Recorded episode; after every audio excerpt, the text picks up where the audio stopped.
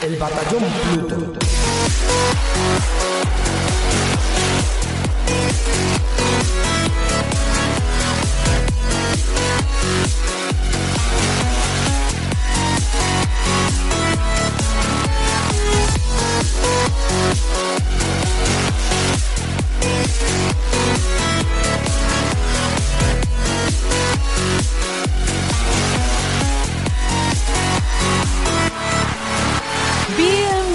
Amigos y amigas al Batallón Pluto, el programa sobre videojuegos más escuchado en Alexandria y el preferido de los bichos Buri.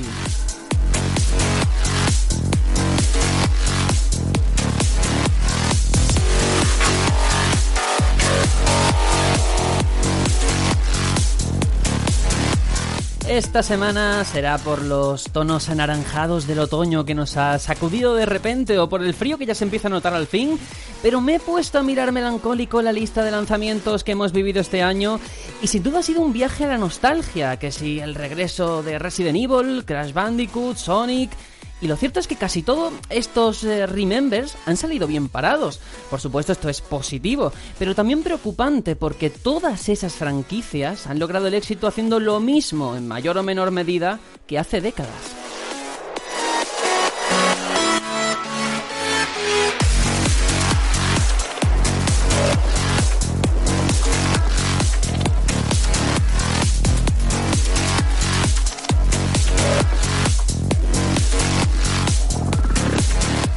Dejad que me explique un poquito, y es que los experimentos o intentos de actualizar la fórmula fracasaron y al final recurren todos estos juegos al factor nostalgia.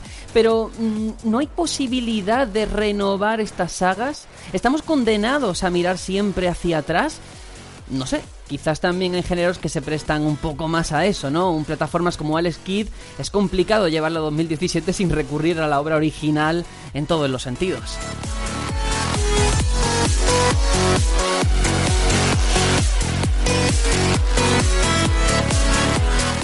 Bueno, bueno, bueno, yo dejo esta reflexión por aquí porque cuando llegue Sonic Force, por poner un ejemplo, estoy convencido de la ola de haters que traerá simplemente por ser un Sonic en 3D e intentar hacer las cosas un pelín diferente a lo que hemos visto con Sonic Mania. En fin, yo desde luego voy a presentar ahora sí que sí a mis compañeros como cada semana. Aitor, hola, hola, ¿qué tal?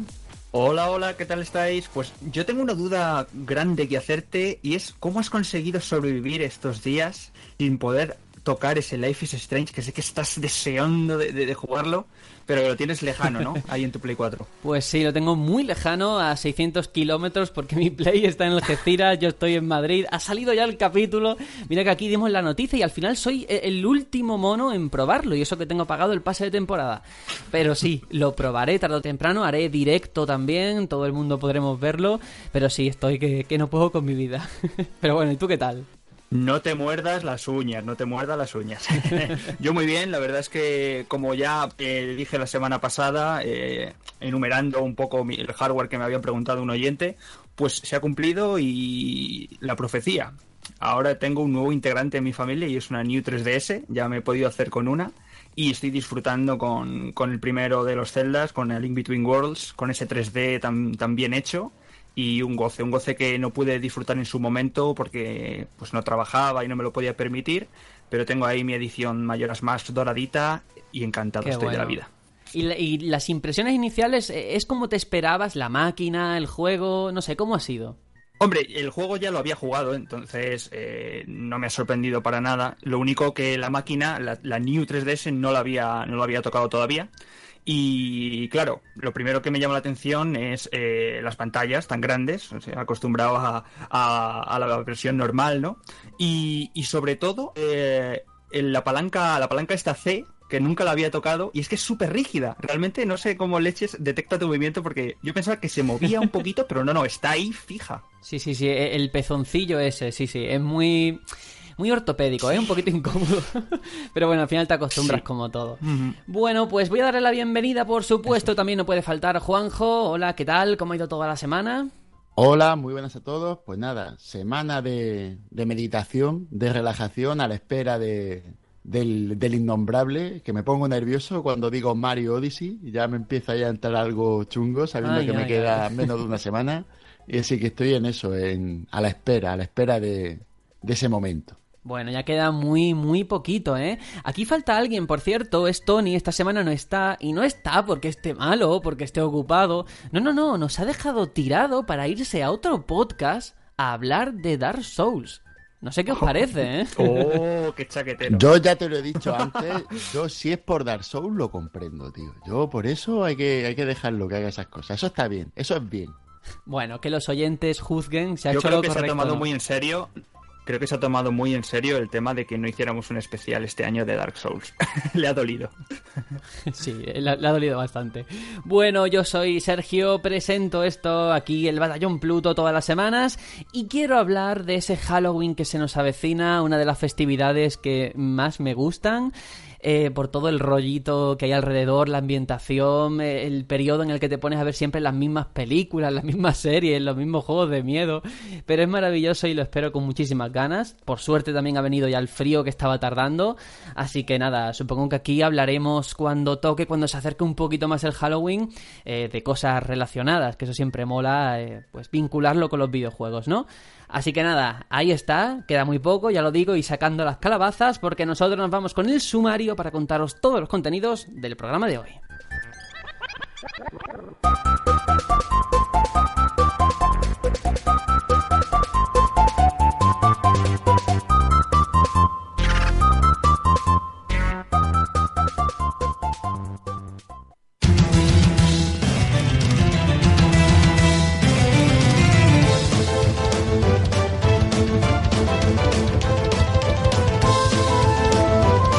Semana trágica por desgracia. Electronic Arts ha decidido cerrar el estudio Visceral Games responsable de juegos como Dead Space o Dante's Inferno.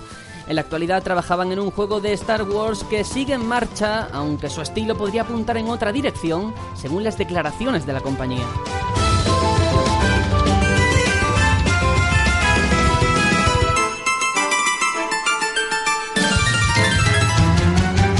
Hablaremos sobre todo esto, por supuesto, pero también de la pérdida de jugadores que ha experimentado Destiny 2 en apenas 6 semanas. ¿Hay que temer por el futuro del juego?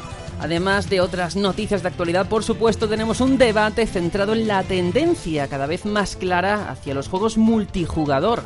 ¿Corren peligro los títulos más lineales? Y por supuesto, quédate hasta el final porque Juanjo regresa con su sección Vida Retro para hablarnos de un titulazo atemporal llamado Mortal Kombat, amigos.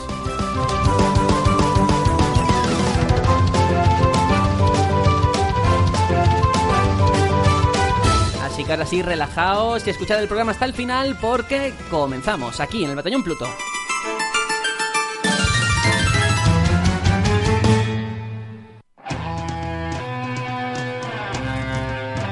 Las noticias.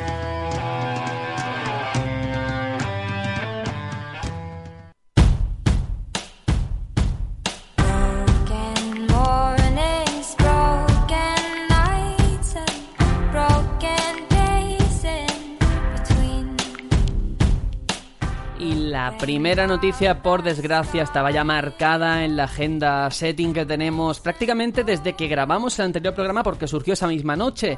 Y es que Electronic Arts ha cerrado el estudio Visceral Games, que actualmente trabajaban en una aventura de acción ambientada en el universo Star Wars en la que participaban, pues, eh, personalidades muy importantes como la veterana Amy Henning de la serie Uncharted. Bueno, el proyecto, eso sí, no ha muerto, sigue presente, eh, se va a ir a Electronic Arts Vancouver, pero el estudio en sí desaparece, los empleados se quedan en la calle. Y claro, esto no se lo podía esperar nadie, todo el mundo le ha sentado, pues lógicamente mal. Pero no sé cómo lo habéis visto, yo hasta cierto punto podría entenderlo, ¿eh? O sea, tampoco es tan descabellado lo que ha ocurrido. Es un estudio que el último trabajo que hizo, Battlefield Hardline, no funcionó muy bien. Army 2 tampoco dice nada, los últimos Dead Space tampoco. Parecía que estaba abocado un poco a nivel de rentabilidad al fracaso. Bueno, yo, más allá de, de lo que de lo que pudiéramos prever que, que este que este anuncio pueda pudiera ser posible o no, que, que uno dice, joder, pues bueno, lo entiendo, porque Visceral últimamente no, no ha hecho nada, que es lo que al final has comentado. Pues sí es verdad, pero, pero no deja de ser una pena que una, un- una compañía que, que ha hecho juegos que han marcado una, una generación la compre EA para al final, al poco, acabar cerrándola. Después ves lo que está pasando con BioWare, ves cuál es el bagaje de EA cada vez que compra una compañía, tarde o temprano la funde. es que la verdad es que da un poco de, de todo, resulta un poco de... Se está convirtiendo en el malo de, de la película, ¿no? Poquito a poco EA cada vez se ve peor. No sé yo cómo tomarme la noticia en, cogida con pinza en cuanto a que una cosa es que lo prevea, cosa es lo que piense yo de la situación.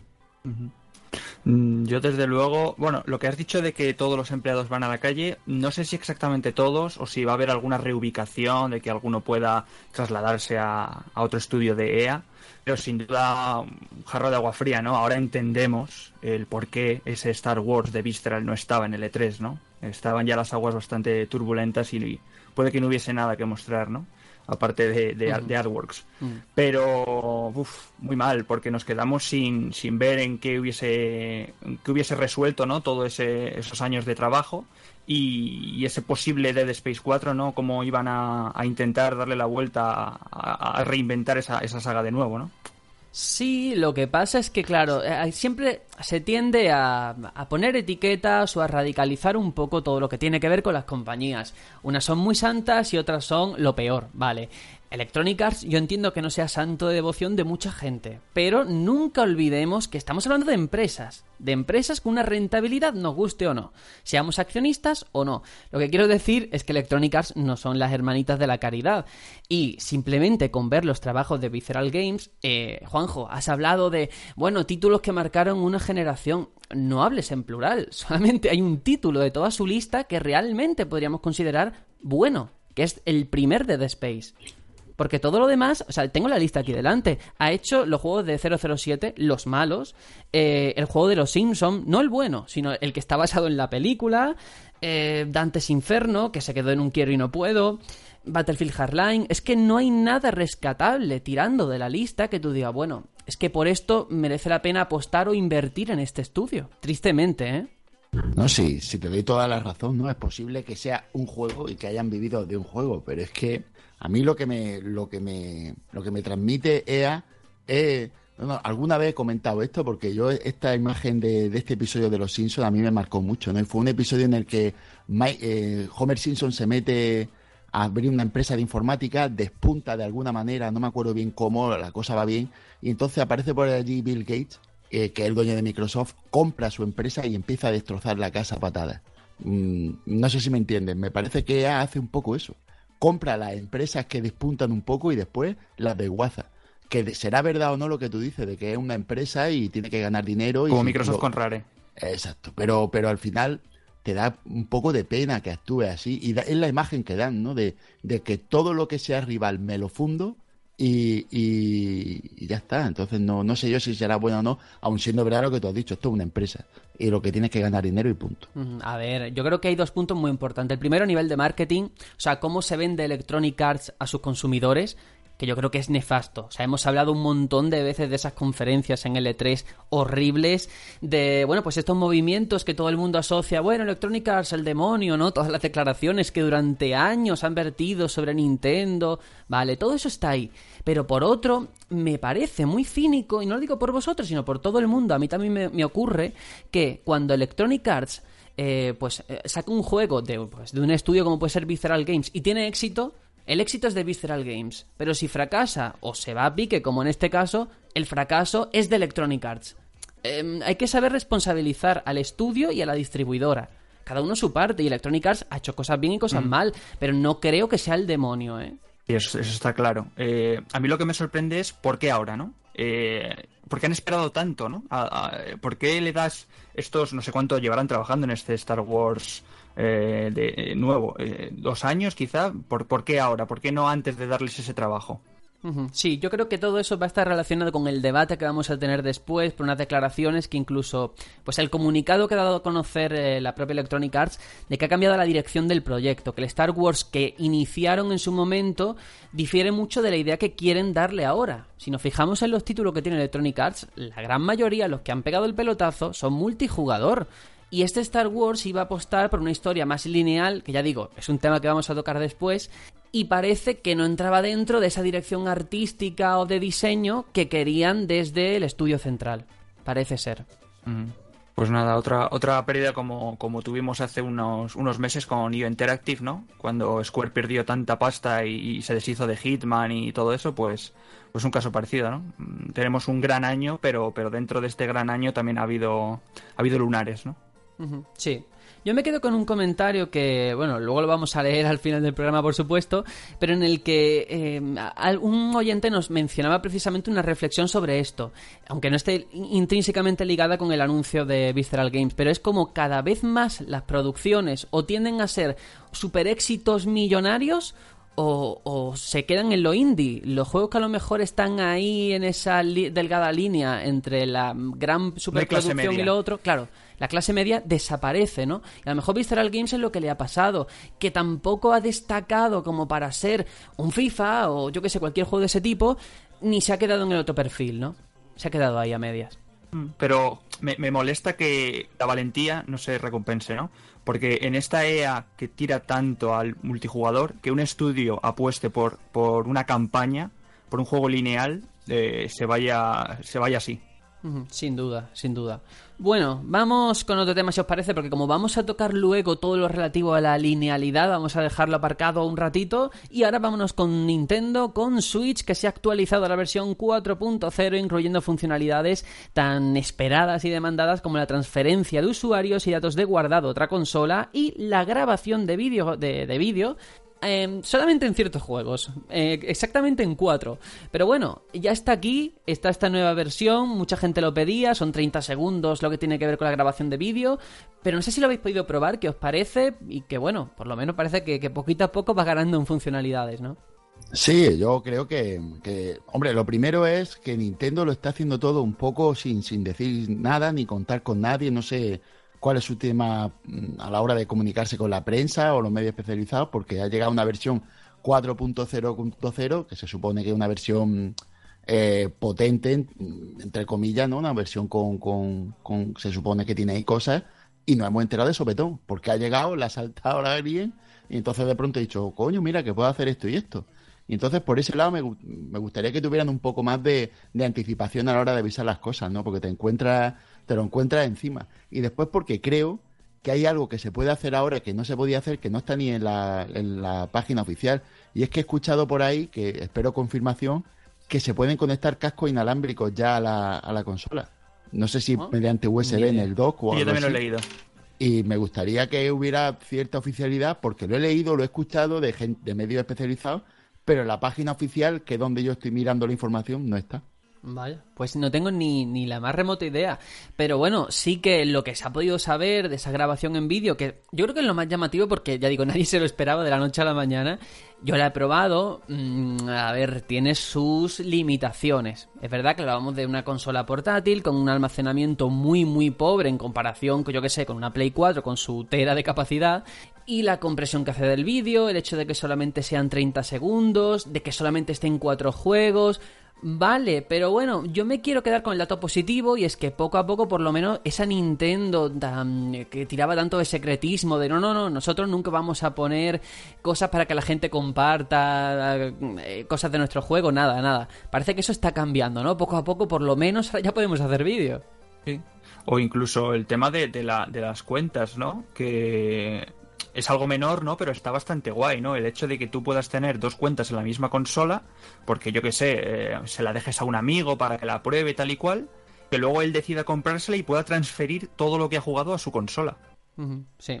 Bueno, aquí está esta actualización, tampoco podemos darle mucho más bombo porque como ha comentado Juanjo, eh, nos vamos enterando de las cosas sobre la marcha, ya que ni siquiera ellos lo han anunciado todo punto por punto. Así que vámonos con una noticia que también me da mucha lástima porque, según apunta el portal Destiny Tracker, Destiny 2 ya ha perdido hasta un 78% de jugadores habituales en solo 6 semanas, eh, desde su lanzamiento, tanto en Play 4 como en One. Eh, así, por supuesto, los modos PvP son los más perjudicados, con una caída todavía más acusada que en los modos PvE. En comparación, pues sagas de acción en primera persona, como puede ser Call of Duty, tardan de media hasta 6 meses en perder esta cantidad de usuarios. Aquí hablamos, ya digo, de un 78%, ¿eh? Hace 6 semanas del juego. ¿Qué ha pasado? Porque eh, yo no, todavía estoy esperando que salga la versión de PC. Entiendo que siempre hay un pico a la salida y luego la gente se va saliendo, pero es muy acusada esta bajada. Bueno, a mí lo, primero que me pasaría si estoy esperando la versión de PC, como te pasa a ti como, como Aitor, es que me daría miedo comprármelo, porque claro, a lo mejor te lo compras y estás en un desierto. No de primera, porque de primera lo que tú has dicho está ese pico famoso de vamos a probar, vamos a jugar, vamos a conectarnos, pero al poco tiempo se va la gente y todos sabemos que en PC hay menos gente concurrente normalmente que, que en Play 4, sobre todo, que es la plataforma ahora mismo donde, donde la cosa pita. Y, y claro, pues este es el modelo, mm, podemos enlazar con la noticia anterior de EA, este es el modelo que, que gusta ahora mismo a las compañías. Un juego en el que la campaña sea no sea muy, muy cuidada, porque no es necesario, y lo dejas todo eh, en base a la comunidad. Y claro, te puedes encontrar un juego semi vacío, que es lo que te puede pasar con, con este u otros juegos de, de este tipo, no exacto, pero sí este tipo de juego online masivo, como puede ser Lowbreaker, que te compra un juego para estar solo jugando, y, un largo etcétera de juegos en los que no dependes del juego, sino de la comunidad del juego. Complicado. Sí, concuerdo completamente con Juanjo. Yo creo que el, el problema, por lo que he estado leyendo, porque tampoco me he querido spoilear, estamos a muy poco de que, de que salga el juego en PC. eh, por lo visto, el gran problema que acucia este Destiny 2 es que sigue eh, arrastrando ese- esos problemas de contenido que ya tenía en la, en la primera, en la primera parte. Y es que, claro, cuando tú sacas un juego y ya te están anunciando dos DLCs, la misma estrategia que con el primero, más DLCs eh, futuros por venirse, eh, tú dices, bueno, a lo mejor voy a dar un voto de confianza, a lo mejor sí que está bastante poblado, pero nos quieren meter más. Pues parece ser que no, que lo que es la, el modo campaña o PvE le falta, le falta contenido. Sí, yo quiero pensar que es eso, aunque también es cierto que el jugador de Destiny ya sabe lo que se enfrenta. O sea, yo lo sé por, por personas que conozco que juegan, que lo tienen desde el día uno y saben que, bueno, que sin las expansiones saben que a los dos meses se van a quedar ahí tirados. Y están dispuestos a pasar por eso, que está, que está bien, bueno, que por lo menos lo asuman, ¿no? Pero claro, mm, al final yo creo que es un poco lo que comentas, que el PvP siempre va a estar presente, haya más gente o menos gente, pero si a nivel single player eh, no te ofrece demasiado y te lo has acabado en seis semanas, que es factible perfectamente, ¿qué haces? No a todo el mundo le gusta jugar en el competitivo, ¿eh? Ese es el problema. Claro. Adelantar los DLCs, es que si no, o, o- o- metes más contenido de inicio, o pocas opciones te quedan, claro. Eh, pasar el tiempo en el PvP, es que es lo único que se me ocurre. Yo, yo creo que el, el problema también un poco está en que la, la- esto está empezando, ¿no? Este género, para mi gusto, ¿no? Este género de, de juego concurrente en el que el, el juego depende de quién lo juega, más que del juego en sí. eh, hay que empezar a aprender a que cuando te compras este juego es como firmar un contrato, eh, entre comillas, hablando, ¿no? No un 10 contrato años. real, de un tiempo en el que tú te comprometes o te estás comprometiendo personalmente a jugar a eso. Porque es que si no, no merece la pena ni comprártelo. Porque como tú no hagas eso, ese, ese ejercicio de, de responsabilidad con ese juego, eh, no estás eh, contribuyendo a que el juego se mantenga. Porque tú haces el juego, tú y todos los que juegan al juego. Porque el juego ya no es el, el juego en sí, es la comunidad que lo hace vivir. Entonces aquí o, no, o, o aprendemos todos a hacer eso con nuestro juego en concreto o no valen para Sí, nada, realmente sí. se convierten en CD mundos vacíos. A ver, eso es, eso es eh, evidente, pero fíjate, yo a mí me ha extrañado mucho porque el escenario donde Destiny 2 podía arrasar perfectamente era en consola. Eh, por lo que, por, por eso, porque solamente, ah, porque hay pocos MMO, por no decir que no hay ninguno así de este tipo en consolas. Y ahora cuando llegue en PC veremos el desempeño, que hay muchas expectativas por esto de que está dentro del, Blizzard, del, del Battle.net. Pero claro, em, yo reconozco de verdad que esto me ha sorprendido muchísimo, porque jamás me lo podía esperar, ¿eh? Jamás. Pero bueno, ya veremos qué ocurre del fracaso, entre comillas, porque tampoco lo vamos a tildar de fracaso. Vámonos a un éxito y es que Capcom ha anunciado que Resident Evil 7 ha llegado a 4 millones de unidades vendidas, ¿vale? Esta es la cifra que esperaban alcanzar al final del año fiscal, que terminaba el 31 de marzo de 2017, pero se quedaron en 3,5 millones. Desde entonces ya han vendido 500.000 copias, eh, con una cuarta parte de las 2 millones que esperaban vender en su día. Eh, tengo aquí el top de Resident Evil más vendidos y el primero con 9,5 millones es Resident Evil 5, seguido de Resident Evil 6 y después Resident Evil 4. Es decir, que todavía está bajo en la clasificación, pero bueno, yo creo que a nivel de crítica y de público ha conseguido pues mucha aceptación, ¿no? Esta séptima entrega. Bueno, yo, yo no lo he jugado, ya lo sabéis, yo soy un caeta, pero, pero sí que me parece curioso que, que para las buenas críticas que ha tenido y, y la, la acogida por parte de la comunidad, de, los de los gamers, después un juego que, que se ha visto mucho en, en YouTube, un juego muy jugado en YouTube, como aquel que dice, eh, no haya tenido, ya te digo, en, en la lista que yo tengo delante es el sexto de, de los siete juegos numerados más vendidos. Sí, sí. Entonces, mm, es bastante, no sé si raro o revelador. Solo están por detrás el Resident Evil 3 y entiendo que el 0, que sería el octavo, entre comillas, pero no, no está en la lista, así que entiendo que no está, no, no, no se ha vendido tanto. Y me parece curioso que después de la acogida que ha tenido, no ha tenido las ventas. Y creo que habla un poco del género, ¿no? Es un género que, que se ha quedado muy de nicho, el género de terror. Sí, sí, a ver, las ventas, yo creo que, al menos yo pienso como, como consumidor final, que una vez que se cumplen ciertas metas, ya consiga más o consiga menos, tampoco define la calidad de un juego. Quiero decir, Resident Evil 6 es que está súper arriba, tiene 8 millones, el doble de Resident Evil 7. ¿Es mejor juego? Pues no.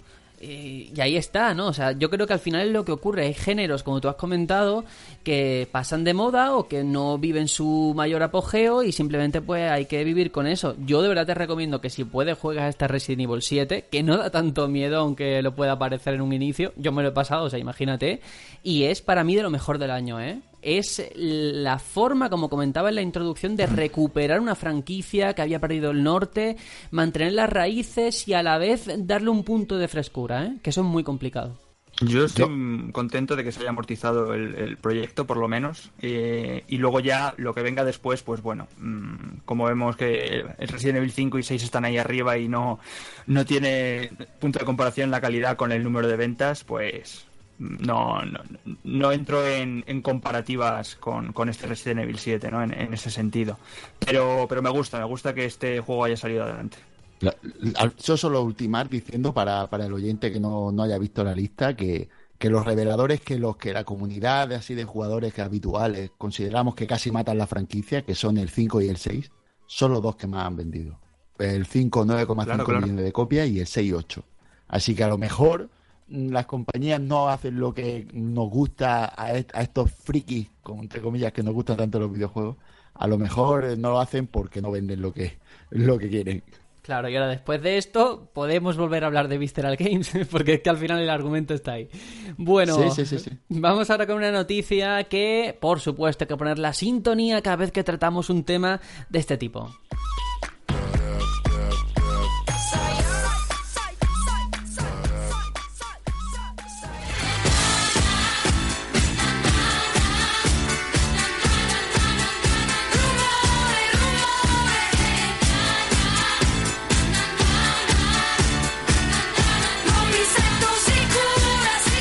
Bueno, rumores, rumores, porque esta semana muchos usuarios de PC seguro que están esperando esas rebajas de Steam y sus fechas como pues como agua de mayo, estas ofertas que ya sabéis ofrecen distintos títulos digitales a precio de saldo con verdaderos momentos que todo el mundo marcamos en el calendario, aunque cada vez hay que decir que son un poquito peores. Pues bueno, eh, Kotaku ya ha filtrado las fechas de las rebajas de Steam de este año, ¿vale? Y procedo a decirlas, ya veremos si se cumplen. Eh, por parte de Halloween empezarían el 26 de octubre y terminarían el 1 de noviembre, cosa lógica, Halloween. Tenemos la de otoño el 22 de noviembre hasta el 28 de noviembre y por último las de invierno, las más jugosas, empezarían el 21 de diciembre hasta enero de 2018. No sabemos cuándo terminarían, pero aquí están las fechas. No podemos jugárnoslas, no sabemos si acertaremos o no, pero yo no sé si tenéis pensado eh, comprar algo, si la lista de deseos está llena o cómo prevéis que, que van a ser estas ofertas. Bueno, yo siempre lo que me pasa con estas ofertas, las de invierno sí que sí que pico alguna vez, o ya sea la de Halloween, otoño o la de Navidad, siempre alguna cosa pico. Y lo que hago es que compro juegos clásicos o no clásicos de, no me refiero a retro, sino juegos de toda la vida que, que se me han escapado por algún motivo, pues es el momento de, de pillarlos porque se quedan esos juegos por un euro, dos euros. Y después de los juegos buenos, de los así más actuales, eh, yo os recomiendo que veáis el precio en la oferta de Steam y después vayáis a sitios como Instagaming, que los ponen más baratos todavía, y entonces vayáis y los compréis ahí, que es lo que suelo hacer yo. Sí, con las contraofertas de Amazon y todo, cada vez es más competitivo el esto de, la- de las rebajas, ¿eh? Desde luego. Yo es una estrategia que suelo hacer bastante. Bueno, la verdad es que eh, para mí las ofertas de Steam no es un acontecimiento que me llene de alegría y vamos, emoción, porque sí que le he hecho algún vistazo para ver alguna cosilla, ver el precio de tal, de cual. No soy muy dado a, a hacer compras en, en Steam. Tiro, suelo tirar más por lo que dice Juanjo, y entonces, como lo tengo todo el año, para mí no es una época que espere que esté ahí a las 12 en punto. Vamos, vamos, actualiza, actualiza. Pero bueno, sé que hay gente que, que le encanta comprar directamente Pero en Steam, así porque que yo son. creo que se ha devaluado mucho. O sea, antes, al principio de esto de las rebajas, de las ofertas, no había mucha competencia, eh, los juegos no se habían puesto en oferta antes. Y claro, muchas veces ya decimos, joder, si este juego lo han dado en un Humble Bundle a, a un dólar, es que este juego me lo dieron gratis en una promoción de Twitch. Y al final eh, es cierto que ya ha perdido su, su importancia ¿no? en el mercado. Sí. Eso no, sí, sí es verdad que ya no, ya no es tan potente por lo que tú has dicho, ya deja- ha dejado de sorprender. Sobre todo yo creo que es la sorpresa la que se ha perdido. Ahora me encanta una cosa que es que siempre que se anuncia esto o que va a llegar, esa imagen del Game Newell con la postura así en plan Jesucristo, con tocándose el corazón que pone Steam y la corona de rey puesta encima y tal, esa imagen me encanta, ¿vale? Con los, con los porcentajes de descuento de fondo así flotando, es precioso. No Que se que peta no. Steam también. Sí, sí, bueno, eso. To- todas esas cosas ya se convierten en algo para el jugador de PC que es como tradicional, ¿no? Hay que ver estas cosas como algo, Mm. Uy, qué bien, cómo mola, ya, ya estamos lo de siempre. Sí, pues eh, precisamente hace poco ha sido noticia que Gabe Newell eh, ha entrado en la lista de los más ricos eh, de, de Forbes, ¿eh? O sea que el tío le está funcionando bien, no hace falta Half-Life 3 Ha ni tardado nada. mucho, ¿eh? Sí, ha, ha tardado, ha tardado. Es verdad, es verdad. Bueno, Yo creo que ya lo sí. era, lo que pasa es que ha tenido que ir a Hacienda, ya... Pero era el Ah, tercero y no quería decirlo. amigo. Exacto, ya le han pillado las cuentas, seguramente ha sido eso. Seguro. Vamos con la última de las noticias que traemos hoy, una que me hace mucha ilusión porque es un juego que espero con muchísimas ganas, y es que a falta de unos meses para el lanzamiento de Dragon Ball Fighter, el título de Arc System Works continúa desvelando nuevos detalles acerca de sus diferentes modos de juego y contenido. Bueno, a comienzos de esta semana ya conocimos eh, que había un nuevo personaje, este androide 21, y ahora sabemos que el modo historia del juego va a estar dividido en tres arcos principales. Vamos a tener el primero protagonizado por Goku y compañía, en la que tienen que investigar la aparición de unos clones. Y pues luego hay otros dos. El segundo sería la segunda rama que va a tener a Freezer como enemigo principal. Y el tercer arco posiblemente el protagonista sería este androide 21 y el resto de los inventos del Dr. Gero como antagonistas. Tiene pintaza, ¿eh? Este juego, madre mía, los fans de la lucha, los fans de Dragon Ball, yo creo que estaréis locos como yo porque salga. Sí, es que a mí me ha parecido una noticia muy interesante porque se, se va a convertir en un juego, eh, si no muy jugado, muy, muy, muy jugado por los fans de Dragon Ball, al menos lo van a tener que comprar, porque aquí tienes una parte de la historia de Dragon Ball que no se cuenta en la serie. Y estas cosas, mm, parece mentira, pero llevamos muchos juegos, muchísimos, repitiendo la misma historia de siempre que la historia de Dragon Ball. Y que hagan esto hace que, que todo coleccionista de Dragon Ball, que son muchos, muchísimos, se lo pillen tan solo que sea por eso, por poder ver esa historia alternativa a la historia canon oficial real, que no sé si esto lo harán canon incluso. Habrá que ver cómo acaba la cosa porque tiene muy muy buena pinta en ese aspecto. Sí, yo lo que veo es que sí que va a ser canon y eso es lo interesante porque hasta ahora sí que hemos tenido eh, pequeños acercamientos con los posibles What If que siempre había en algunos juegos, los Budokai, que sí. Bueno, ¿qué ocurriría si en vez de venir Raditz hubiera muerto Menganito, no? Y al final eso sí que es jugar un poco con el fanservice. Pero aquí ya hablamos de un nuevo personaje, Sí. de que Toriyama, que aunque chochea ya un poquito, parece que está volviendo un poco a su cauce y sobre todo que es el juego que los fans de Dragon Ball yo creo que esperábamos eh, desde hace años, algo que fuera fiel al manga, porque es que han calcado los movimientos, eh, las animaciones. Mira, yo, yo no soy, no veo Dragon Ball Super, no veo la serie, la nueva temporada. Mi hermano sí, mi hermano es un otaku de estos de, de marca mayor, se lo ve todo el tío. Y se ve todo One Piece, se ve todas las cosas estas, de que tienen cientos de episodios, se las jala todas el tío, ¿eh? con 36 años, vaya crack. Bueno, el caso es que con Dragon Ball él la está viendo y él me dice que la serie al final es un homenaje a, la serie clásica. Ven muchas cosas que regresan, muchas... Es todo para el, el viejo espectador de la serie, todo le recuerda y al nuevo, pues todo le llama porque la fórmula era, era buena. El caso es que si esto mm, sigue con ese espíritu que tiene la serie, al antiguo fan de Dragon Ball lo tiene comprado seguro y al nuevo, pues, pues imagínate, es un juego de lucha de esta calidad, vamos, no le faltan los ingredientes, no le falta ninguno para ser un gran juego. No sé, Aitor, si quieres comentar algo. Bueno, yo simplemente de esperar que en enero haya una beta abierta porque la cerrada no me tocó. Mira que mandé el mail, pero no me tocó. Lloré. Tú lloraste, Sergio, también, porque Digo. no te tocó, lo sé. Así que muchas ganas, muchas ganas de, de tocarlo. Pues Sois sí. unos rencorosos, no se lo vais a perdonar en la vida, Nanco, ¿eh? En la vida, en la vida.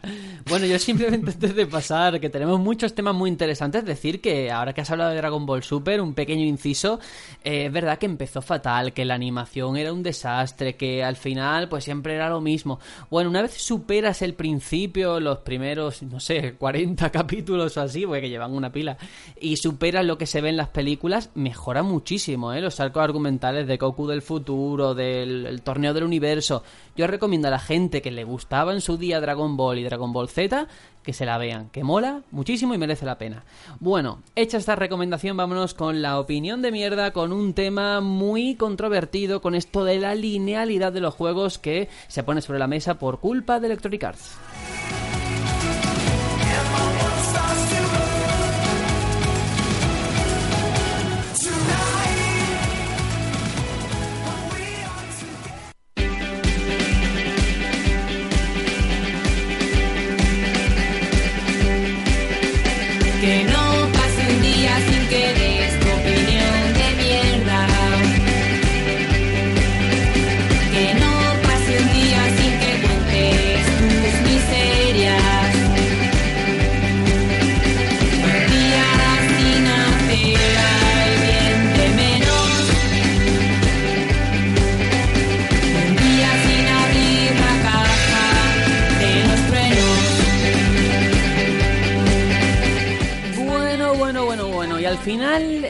Debate o esta pequeña charla tiene mucho que ver con lo que tratamos la semana pasada, con la noticia de Electronic Arts y Visceral Games y con un poco el sentir general de hacia dónde se dirige la industria o en qué punto estamos. Hablábamos del, del luteo, de las loot boxes la semana pasada, hemos hablado de ese Star Wars de Visceral Games que parece que ha cambiado el rumbo, que la idea inicial de un single player está mutando y por eso podría ser uno de los motivos del cierre del estudio. Y todo esto hace cuestionarnos realmente qué está ocurriendo con las experiencias de un jugador, con las aventuras lineales, que porque ahora con los mundos abiertos, ya no me voy a los multijugador online, que por supuesto está presente, sino a- el- al darle al, al usuario, al jugador, demasiadas libertades en ocasiones y dejando la historia en un segundo plano, cuando precisamente venimos de una generación en la que todo tendía más al rollo peliculero, cinematográfico. Lo dejo ahí sobre la mesa, no sé, como punto de partida creo que es interesante. Eh, ¿Corren peligro los juegos lineales? ¿Cómo lo veis? Hombre, yo creo que depende de, para qué compañía. Mm, si hablamos directamente de EA, que es la que ha generado todo este debate, eh, su, su opción, bueno, ya lo hemos comentado en la noticia, de, llevarse por delante a Viscera. eh, EA, podemos ver su roster de juegos y básicamente son, son juegos que, que viven de eso. ¿no? Ellos se han dado cuenta de dónde sacan el dinero, lo sacan del Ultimate Team en, en el FIFA y, y similares, el juego del mismo corte más o menos, que nosotros aquí no disfrutamos, pero con el fútbol americano, tal, todo, todo va de lo mismo. Y, y al final ellos, pues, yo los considero un poco la, la comida basura de, los videojuegos, ¿no? Ellos hacen comida hasta para, para cualquier estómago, el problema es que como coman mucho, a lo mejor te, te da un empacho de los gordos. Y, claro, pues este negocio a ellos les es súper rentable y, y no creo que vayan a cambiar. Otras compañías AAA, pues no sé hasta qué punto, si encuentran su juego de este estilo, si, si se pasarían a, a este modelo. Cuando menos es revelador que, que una compañía de este nivel ya directamente se vaya a tirar a, a esto. No, no sé si es preocupante, pero sí significativo, seguro. Yo quiero pensar que no, que no corren peligro. Y quiero pensarlo porque al final tenemos juegos como Uncharted, como, como Horizon, eh, que al final pues han tenido buenas ventas, ¿no? Y no quiero pensar que, que- que- o por ejemplo Resident Evil, que lo hemos, lo hemos eh, dicho hace, hace poco, ¿no?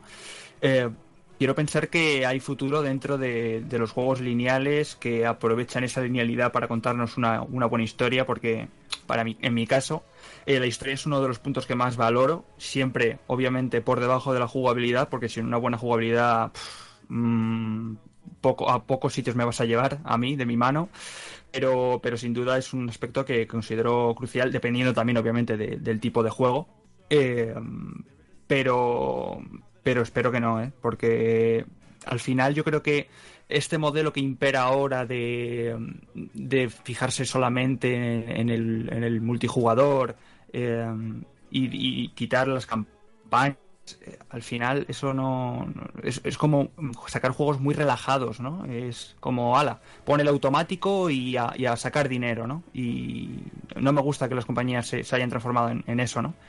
Sí, a ver, yo creo que hay un punto esencial y es que haciendo una lectura de lo que está ocurriendo a nivel pues de las producciones de los estudios, de también el recibimiento de la crítica, de la prensa, de cómo habla la gente cuando, de, de un juego cuando sale y se repite últimamente mucho el adjetivo de es que tal juego es lineal como algo malo, parece que va implícito en que es algo negativo. Y yo creo que en absoluto, yo creo que al final es como has comentado, y Toro, tú, Juanjo, que e, es darle énfasis a la historia. Yo creo que al final es más una razón creativa. Hay según juegos que te lo piden o según juegos que no. Y tiene que ir dentro del ADN. Por ejemplo, aquí hemos hablado muchísimo de Zelda, de Breath of the Wild, cómo se ha abierto. Vale, pero porque es un tipo de juego, es una franquicia que desde sus orígenes ya estaba dentro, eh, eh, en el ADN precisamente eso, eh, el que fuese abierto, sandbox, el explorar mundos, ¿no? Y sin embargo, otro tipo de juego, como puede ser Final Fantasy, soy muy repetitivo, lo sé, pero precisamente no, ¿no? Y hemos tenido, por ejemplo, Final Fantasy XV, que hay mucha gente a la que no le ha gustado tanto, precisamente por eso, por abrirse a una moda que a lo mejor mm, es una forma de disfrazar o, o de tapar carencias con, con contenido que a lo mejor se aleja de la experiencia que querían sus creadores. Y yo creo que en ese sentido está eso, el, el- lado creativo por un lado y luego la rentabilidad de Electronic Arts, que me parece muy lícito y necesario, ¿eh? Decir, oye, sacamos un juego como FIFA, un juego como, yo qué sé, como Call of Duty, que todo el año está funcionando gracias a un multijugador que rinde bien. Y ya está, y, y me parece perfecto, ¿no? Pero hay que diferenciar el tipo de juego y lo que le viene bien a ese juego. Mm. Pero luego Claro. también eh, me hace mucha gracia que, por ejemplo, imaginaos que ahora, por ejemplo, Battlefront 2 hubiese salido sin campaña. La cantidad de críticas que hubiese recibido, igual que en el 1, es que porque lo sacáis sin campaña, ya no sois como los que hacían antes. Y luego, ¿quién va a jugar esa campaña? Yo, como me conozco, sé que la iba a jugar. Pero hay mucha gente que pasa completamente. Hay gente que juega Call of Duty que no ha abierto la campaña de los últimos 5 ni una vez. Sí, sí, eso es así. Y además es que ni, ni, ni se preocupan de ello, ¿no? Tú mira, por ejemplo, ahora mismo la sensación de momento, el, el Player Unknown, que por cierto, si lo escucháis en, en inglés o americano o lo que sea, es PUBG, ¿no? Como se escribe PVG, PUBG, es como se pronuncia. pues ni idea. que eh, sí, sí, sí, sí, pues así. Ese juego eh, no tiene ni un más mínimo esbozo, igual que el Fortnite de la versión esta gratuita, nada de, de campaña ni, ni se lo plantean hacerlo. Y la gente no lo pide.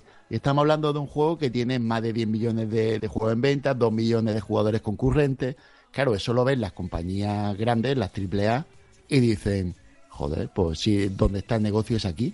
Nos estamos equivocando en algo porque hago un Resident Evil 7 y vendo 4 millones y estos matados, vamos a decirlo así entre comillas, eh, estos matados coreanos de Blue Hole están vendiendo en PC, que es un sistema minoritario, 10 millones de juegos en marzo. ¿Qué, qué, estamos haciendo mal? Y entiendo lo que se plantea.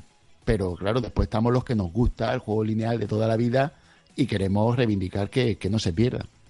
Claro, no, yo creo que al final es hacer eh, pues una interpretación también de, de- de- hacer un estudio del hábito de los jugadores, de según qué juegos. O sea, en un The Last of Us 2, a nosotros nos da igual el modo online, creo yo, ¿eh? de los que estamos aquí, igual que en el 1, que está ves. bueno, está curioso, pero... Como si no lo trae. Claro, como si no lo trae, efectivamente. Y luego hemos tenido durante muchos años, y aún persiste, esta moda. Yo me acuerdo, por ejemplo, el último Mirror Edge, que tenía que ser mundo abierto porque sí, porque parecía que lo marcaba, pues yo qué sé, el sentir del aire. Y realmente es un juego que eh, su primera entrega era lineal como la vida misma y era maravillosa como tal. No lo necesitaba, ¿no?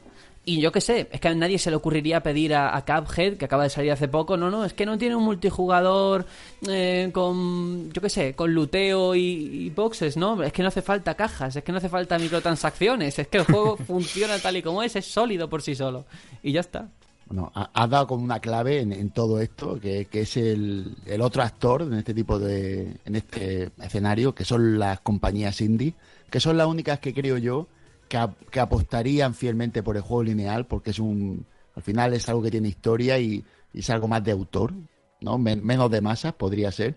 Y creo que ahí es donde siempre tendremos un, bastión, lo- los defensores de los juegos lineales, porque, porque no sé, me da a mí la nariz que, que gracias a ellos podremos mantener todavía la esperanza a ver si, si se cumple. Es que, no, no me quiero imaginar la situación vamos, apocalíptica para mí dentro de unos años que todos los juegos sean eh, multijugador eh, y, y se pierda completamente eh, todo lo que nos hace, es- esos sentimientos que nos hacen aflorar las, las buenas historias ¿no? Eh, contadas en videojuego. ¿no? No, no quiero vivir en una industria así.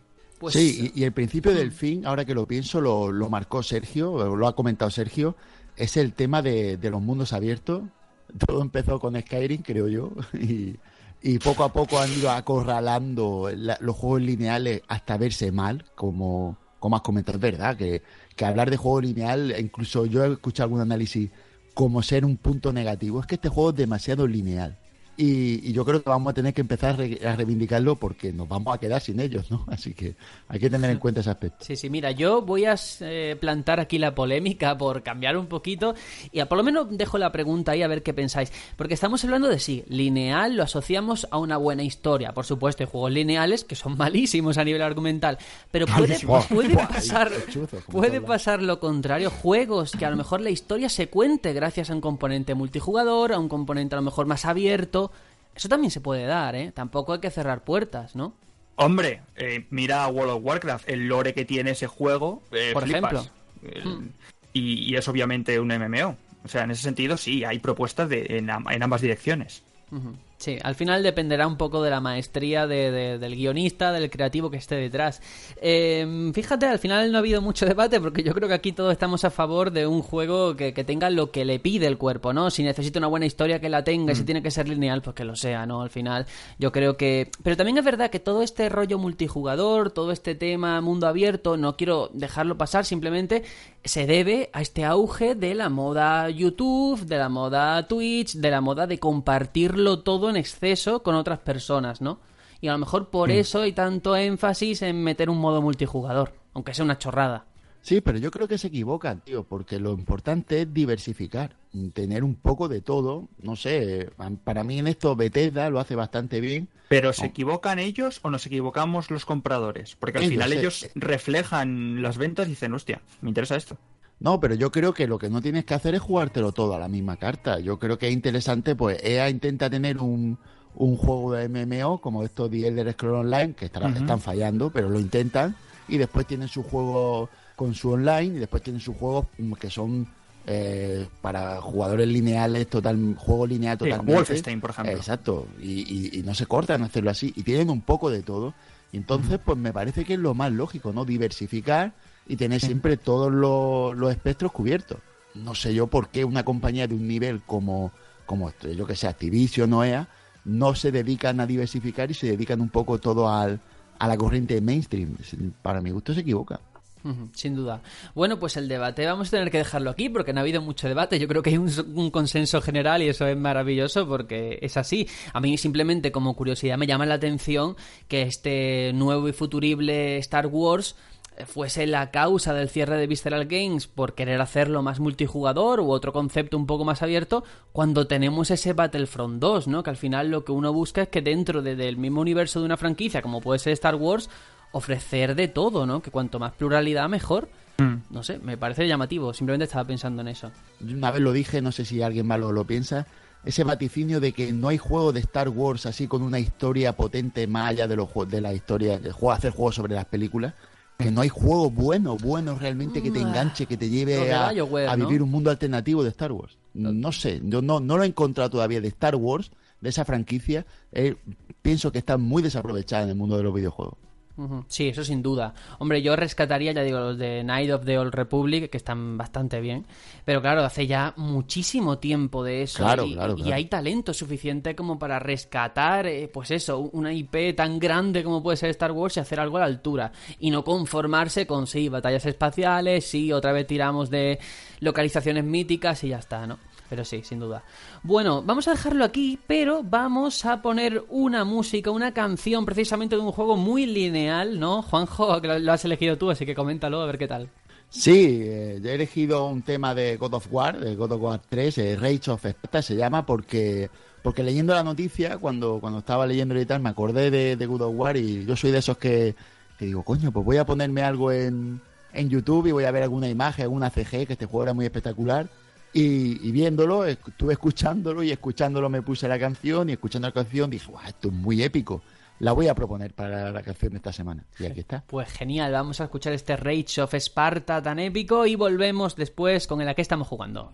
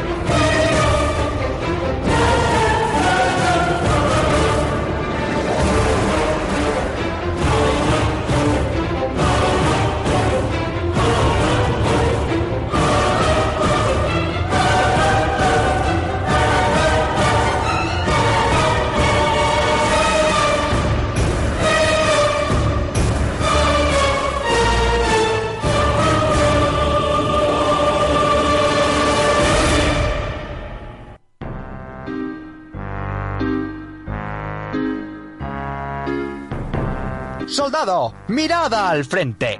Somos el Batallón Pluto.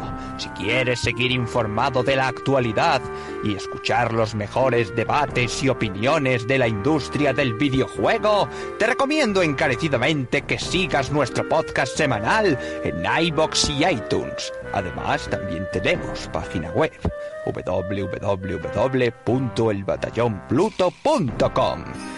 Y si no, también puedes seguirnos por redes sociales. Estamos en Twitter y Facebook.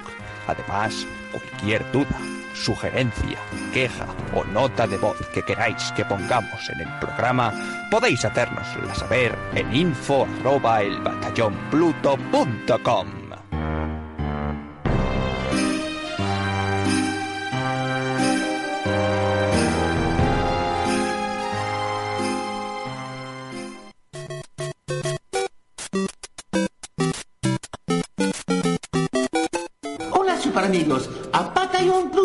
soy yo, Mario. Mamma mía, ustedes son número uno. Vosotros también.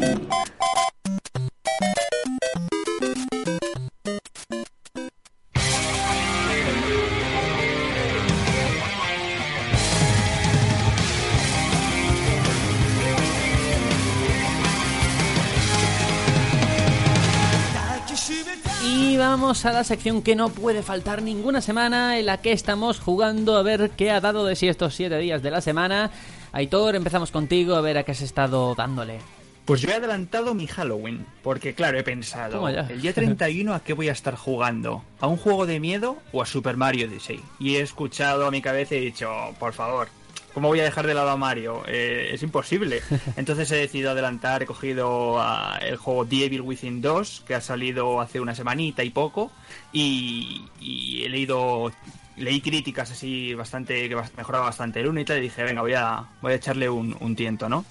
Y no me arrepiento para nada de, de haberlo haber apostado por él porque me ha dejado un muy buen sabor de boca. Aquí reivindico nuevamente este programa eh, los juegos lineales como este, con una, con una Eso, historia profunda que puedas empatizar con los personajes. Y este es un, un caso como tal.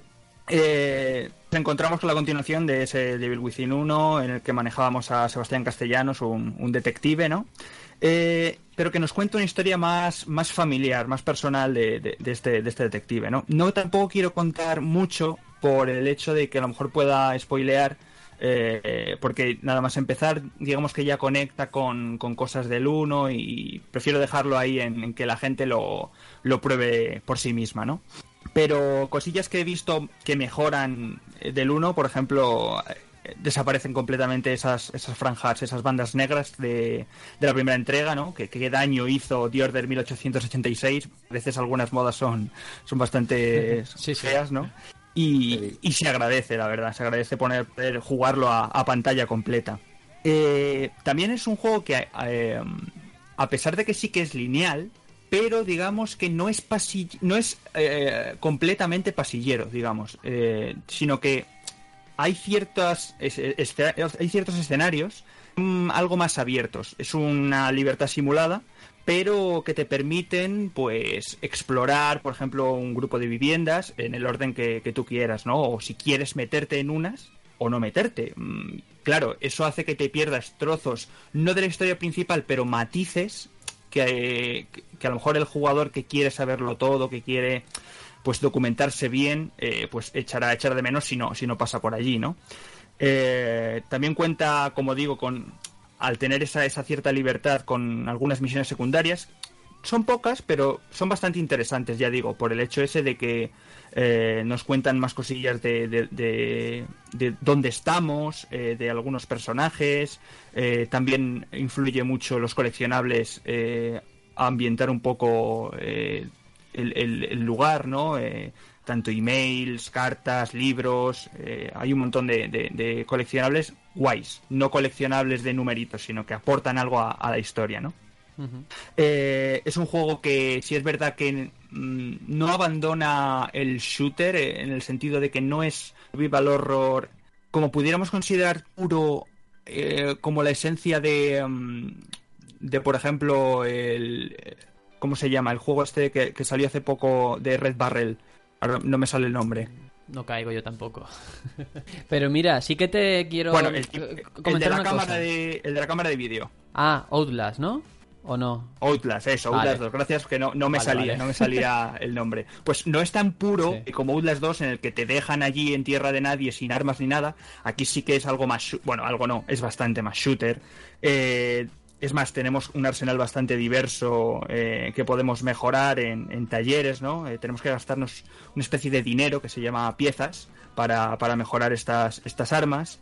Eh, también tenemos que fabricarnos nuestras propia, nuestra propia munición, ¿no? Eh, crafteando materiales que vayamos encontrándonos por ahí.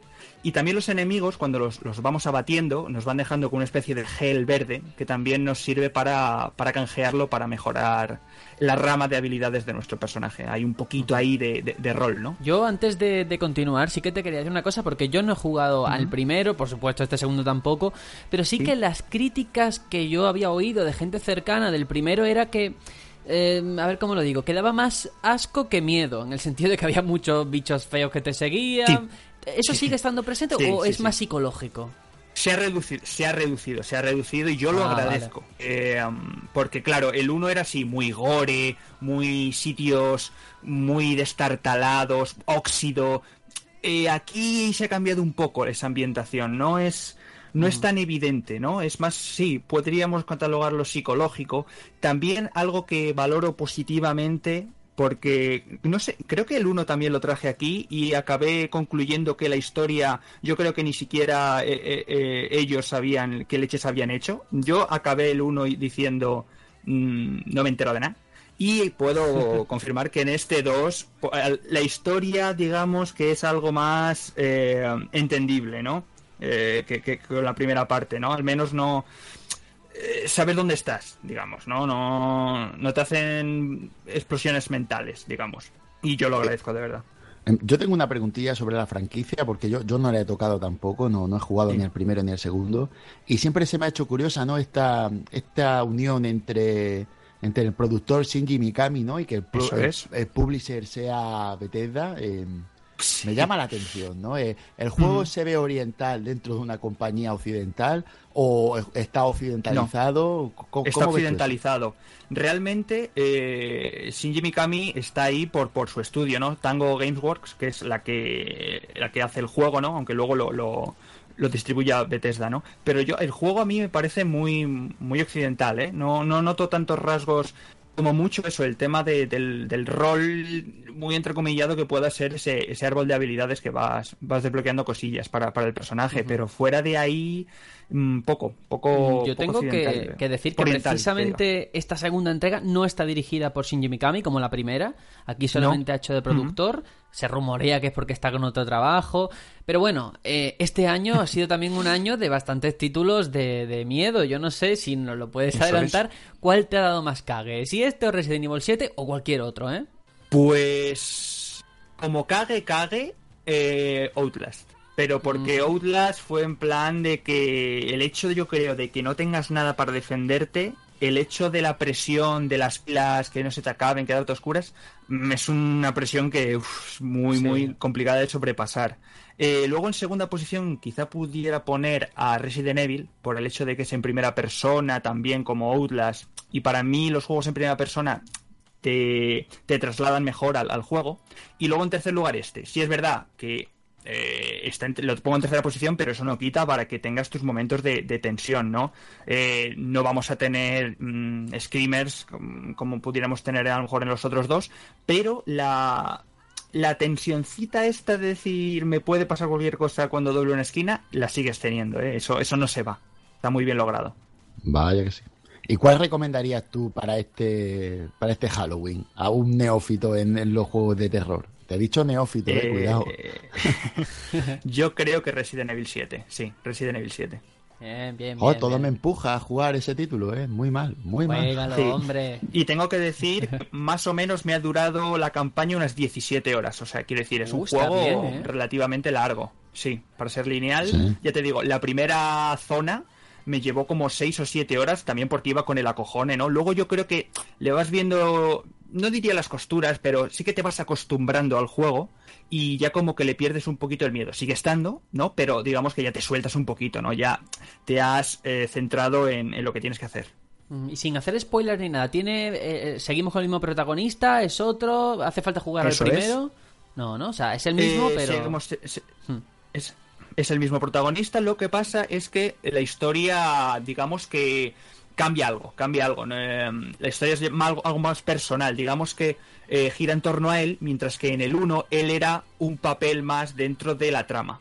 Eh, u- Ah. Una preguntilla que sé que no tiene nada que ver ni... ¿Es español el protagonista? Mm, en realidad, no. Eh, La historia se desarrolla en Estados Unidos. Eh, lo único que el nombre sí podría, podría ser que fuera español. Es que Mm, vamos, podría ser un taxista o un albañil o un tío de Cuenca, ¿sabes? Que cualquier el- persona normal y sí. corriente, por el nombre que tiene. Sí, sí. El nombre, sin duda, yo creo que ha sido cogido pa- pa- para aquí, es, o sea, es, es de aquí, pero el personaje en sí es, es, es de Nueva York, o sea, de Nueva York, es americano. Pero se llama Sebastián, ¿no? Algo muy importante, Sebastián Castellano se llama, ah, sí, sí. se llama como el cangrejo de la sirenita. Sebastián. Que- En fin. ahora, ahora que decís eso, tengo que aclarar que el juego está en completo y perfecto español. Eh, Eso importante. también lo digo, ¿eh? Oye, pues eso Eh, es, claro, claro, El doblaje de Sebastián Castellanos es John Nieve aquí en España. Buah, eso es épico, eh, cuidado. Bueno, pues genial, mira una novedad muy interesante al que le gusta además los juegos de miedo, pues ahí queda dicho. Y ahora vamos a pasar a, a ti, Juanjo, a ver eh, a qué has estado jugando. Bueno, pues yo voy a traer un título que, que si digo Keiji Inafune, todo el mundo dirá, oh, otro juego de terror. No, no, no. Más no. terror, incluso. No, no, no, este no, no voy a hablar de Mighty Number 9, tranquilos, no voy a haceros pasar por eso. Eh, voy a hablar de, de Record, eh, la Definitive Edition, que salió este verano, eh, que no es más que lo que se supone que es eh, el juego ya definitivo de- del juego que salió el año anterior, de este juego que salió para, para Xbox One y, y PC, y que yo gracias a este Game Pass de Microsoft, que sigo pagando estos 10 euros al mes religiosamente, pues juego a, a títulos que no me compraría y, y nada, pues, pues voy a traerlo aquí y, y comienzo diciendo que, que, bueno, es un juego de acción, ¿vale? En tercera persona y, y tenemos pues varias maneras de jugarlo en la misma partida. Es muy parecido, por si alguien no, no, lo ha- no, no ha podido jugar este juego, es muy parecido a Tomb Raider en cuanto a que hay momentos de plataformeo, otros sin, sin esos quick deben que hay de vez en cuando, pero, pero así más o menos de estar buscando, dando saltos, buscando zonas, sitios. También hay acción con disparos muy frenéticos, así apuntando a blanco, eh, que son robots. eh, no he dicho, pero todo se, se, desenro- se desarrolla, pues la protagonista se llama Jules y está en un planeta que se llama Edén Lejano. Es un planeta así en un futuro posapocalíptico, todo desértico. Y lo- los enemigos, eh, bueno, todo hay robots, eh, robots que se llaman Nucleobots o Nucleobots, no sé bien cómo se pronunciaría, que porque su tecnología se basa en el núcleo, no tienen como un núcleo de energía y, y todo se desarrolla en, eh, o lo que es el avance del juego en eso, ¿no? Y también tenemos eh, exploración y al final todo se, se adereza con, con farmeo de, de estos núcleos que he comentado y componente para craftear piezas de mejora de nuestros Nucleobots, porque aparte de los enemigos tenemos eh, uno en concreto que empezamos con él que se llama Mac, que es un perrete, perrete robótico, que podemos ir mejorando mm, con estas piezas que, con- que encontramos y estos núcleos. Núcleos de diferentes colores. Esta, esta, esto que voy a decir ahora eh, mola mucho y es que los núcleos pueden ser rojos, amarillos, verdes, eh, azules. Los núcleos son como bolas, nuestro- ¿no? Creo. Sí, Ajá. sí. Y esas bolas las podemos extraer de los enemigos. Hay un momento dado en que empezamos a pegarles tiros y hay un momento en el que se nos sale un iconito que pone extraer. Entonces, con una especie de gancho, enganchamos el núcleo, tiramos de él, hacemos como un tire afloja y al final nos llevamos el núcleo. Y eh, lo, lo dicho, eh, con estos núcleos de colores, que esto, esta, esto mola mucho y es que nuestra, nuestro arma puede disparar en diferentes colores y los enemigos tienen colores distintos. Entonces, si el enemigo es azul y le disparamos con nuestro fusil dándole la combinación de azul, con el pad podemos cambiar el color de nuestro, de nuestro fusil, le haremos más daño. Y esto, pues la verdad que está, está bastante bien esa mecánica porque te da variedad a la hora de jugar. No simplemente es tirar, sino que te aparecen, evidentemente, te aparecen robots de diferentes colores y tienes que ir no solo disparando, sino cambiando la combinación. y en eso pues, pues te va dando bastante variedad. Después eh, lo, he comentado que tenemos el perrete, aparte del perrete hay otros que posteriormente la aventura principal podremos ir eh, consiguiendo, podrán ir sumándose a nuestro equipo y podremos ir utilizando con diferentes habilidades. Este perrete, no voy a decir el resto para no spoilear nada, pero este perrete viene muy bien para la lucha, los combates, porque tiene un ataque fuerte y nos ayuda. Después se desarrolla todo en una especie de falso mundo abierto, realmente juego bastante lineal, pero se nos ponen esos, esos paisajes así amplios, los que creemos que podemos llegar a todos lados, pero después encontramos esas barreras que no sabemos muy bien cómo definirlas. Sí, invisibles y, y después saltos imposibles, caídas, radiación que no sabes por qué en un sitio y dices, coño, por aquí no puedo andar porque es radiación. ¿Radiación de qué? Da igual. Por ahí, por ahí no puedes andar recurso. Exacto, exacto. Porque eh, el juego tiene muchas cosas, para mi gusto, que son, que son reprochables, ¿no? Eh, tenemos muchos glitches técnicos eh, para ser, tratarse de una edición definitiva. Si el juego fuera un juego normal, comprende, porque este juego no tiene un grandísimo presupuesto. Pero entiendo que ser una edición definitiva debería estar más pulido, pero no lo está. Después tenemos el tiempo de carga excesivamente largos, muy largos, creo yo. Carga tarda bastante porque cada vez que entramos a, a una localización se pega su ratete ahí pensando. Y el nivel técnico y gráfico me parece jus- muy justo, muy justo. No, no, no puedo decir que me, que me, que me entusiasme para nada. Y después algo que odio, y es algo que, se, que, que no entiendo cómo lo han hecho, y es que hay respawn de estos típicos de tiempos pasados en los que para farmear lo que hace es que te metes en una zona y cuando te sales y vuelves a entrar todo está otra vez, los enemigos, Uf. las cajas con, con todo eso es así, eso se hacía mucho en la época de 16 bit, pero ver eso hoy día se hace hasta, hasta extraño. Esa manera de, de farmear no, no la recordaba yo y se me ha hecho pesadilla. Y, y bueno, también decir que tenemos misiones secundarias y mazmorras sec- secundarias que podemos encontrar y activar dependiendo de, de cumplir ciertos requisitos en cuanto a elementos que tengamos encima. Y tenemos objetivos secundarios dentro de ellas que hacer en un tiempo determinado, conseguir una llave de un color o, o unos activadores que tenemos que, que pulsar y nos dan premios por ello. Entonces, después de todo esto, que de todo el rollazo, el peñazo que he comentado, decir que el juego me parece bastante deficiente en unos apartados, pero extrañamente me ha mantenido y me mantiene enganchado. Sigo, sigo con ganas de jugarlo, me, me parece que es muy arcade, muy para echar un ratete y disfrutarlo un rato.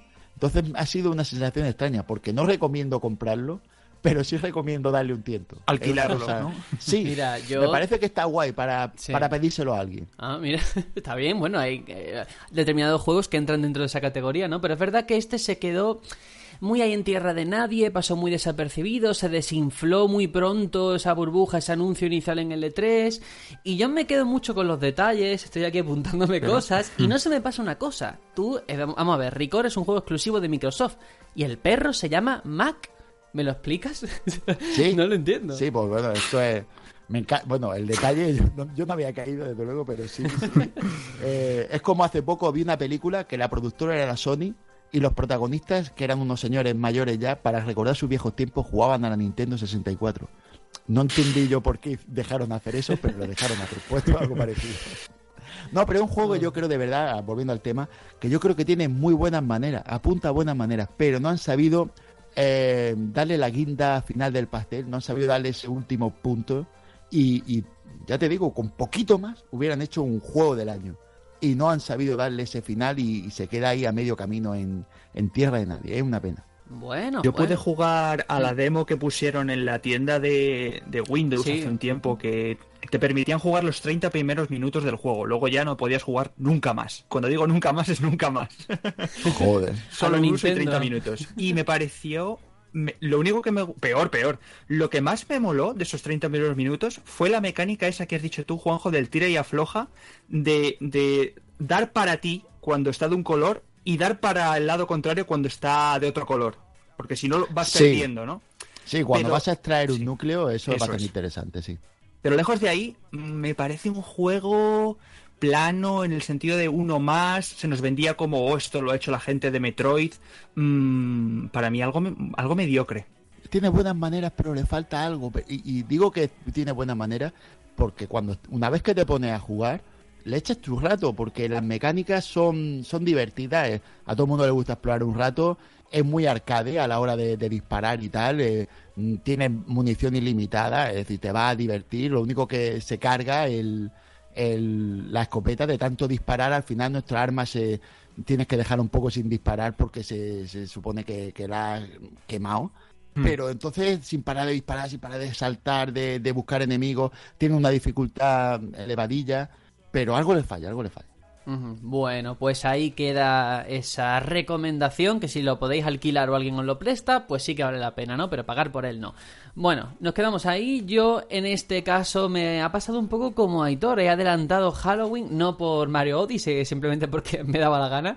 Y resulta que por mi cumpleaños, que fue a principios de este mes, me regalaron Dead by Daylight. Bueno, ¿qué es este juego? Seguramente muchos ya lo habréis jugado, otros no. Ahora está de moda todo este tema multijugador asimétrico, juegos como Viernes 13, eh, mucho de este género slasher, ¿no? De las películas en las que eh, los adolescentes quedan en una cabaña y hay un asesino que los va a matar.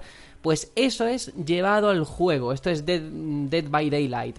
Eh, ¿Cómo funciona? Básicamente hay una persona que encarna al asesino y otros cuatro que hacen de supervivientes. Entonces, eh, eh, es un poco como Evolve, como juegos de este tipo en los que si eres Muy super... viernes 13, ¿no? Sí, muy viernes 13, en el que si eres el asesino, eres el puto amo y lo tienes facilísimo, pero si eres superviviente, si eres la rubia tetona, que es la primera en morir, pues lo tienes muy complicado, la verdad. Porque el juego simplemente te encierra en un mapa en el que tienes que activar una serie de generadores. Mientras el asesino va por ti y cada pequeño ruido que hagas, eh, cada pisada, cada luz que enciendas, el tío lo ve. Entonces tienes que ser muy rápido, muy sigiloso, activar todos los generadores e irte por la puerta que se abre al final.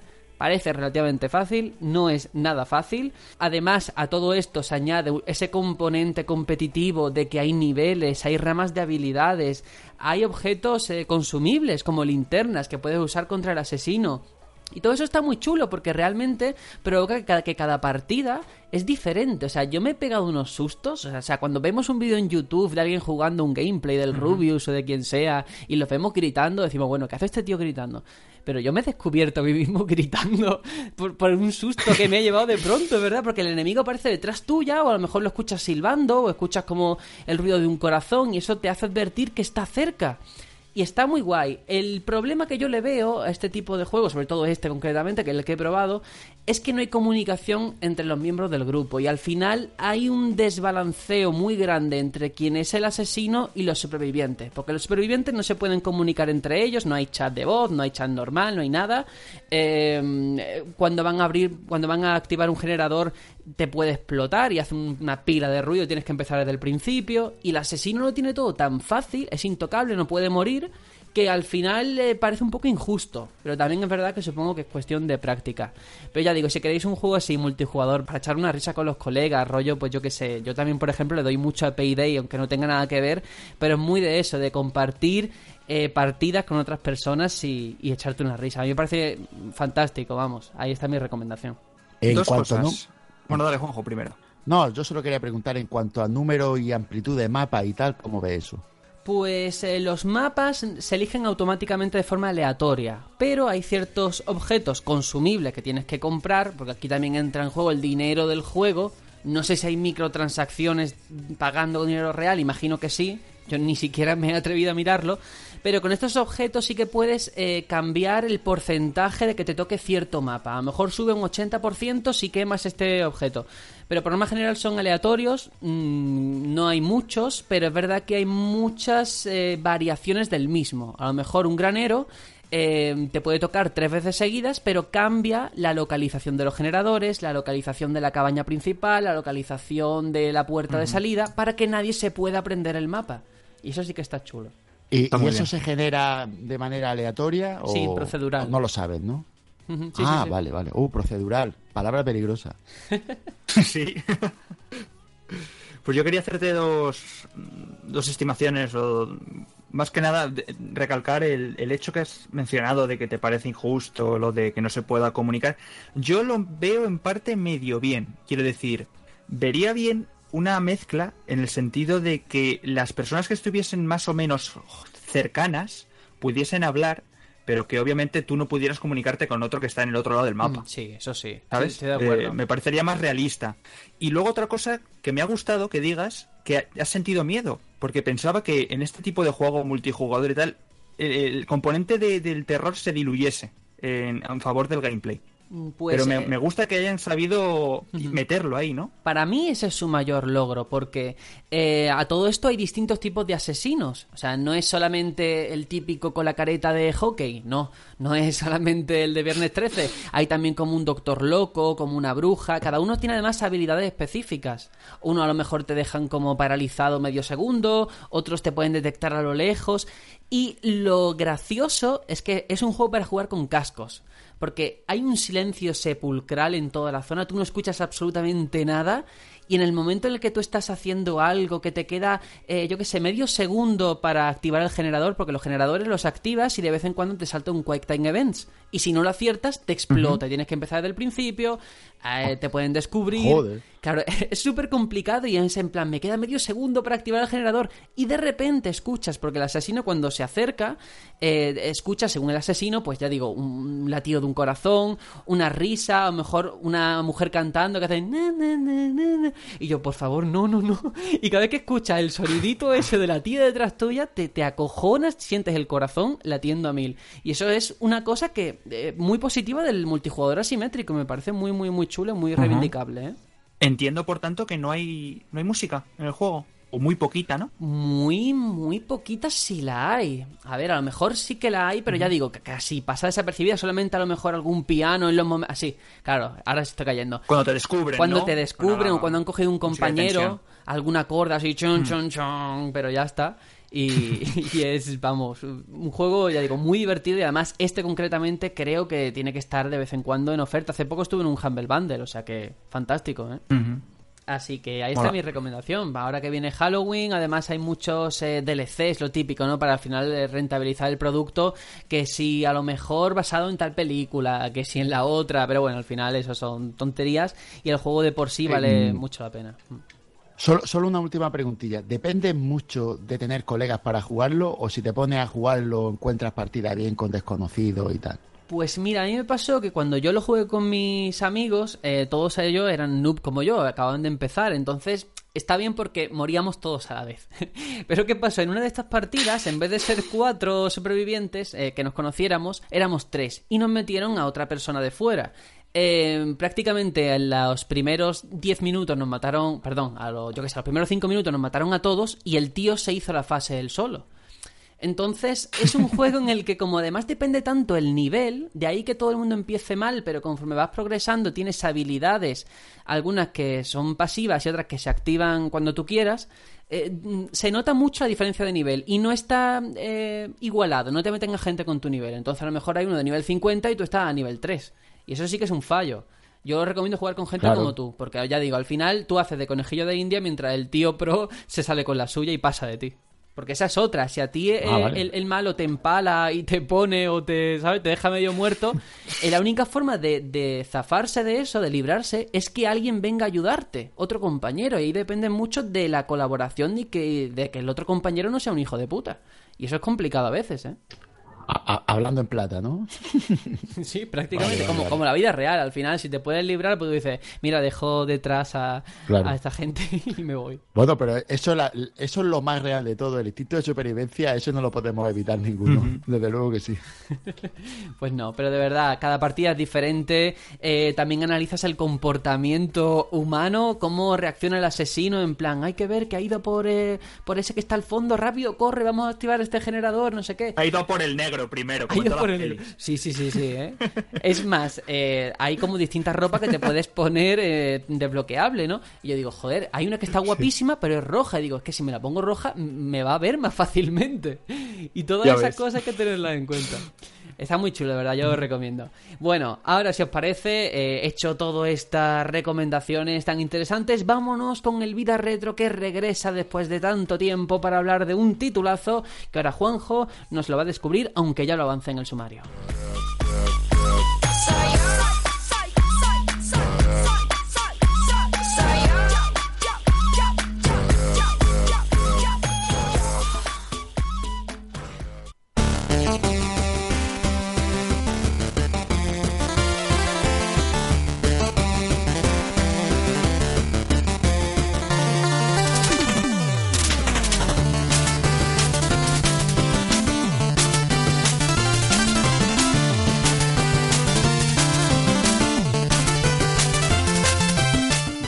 Qué de tiempo que no escuchábamos esta música tan épica, ¿eh?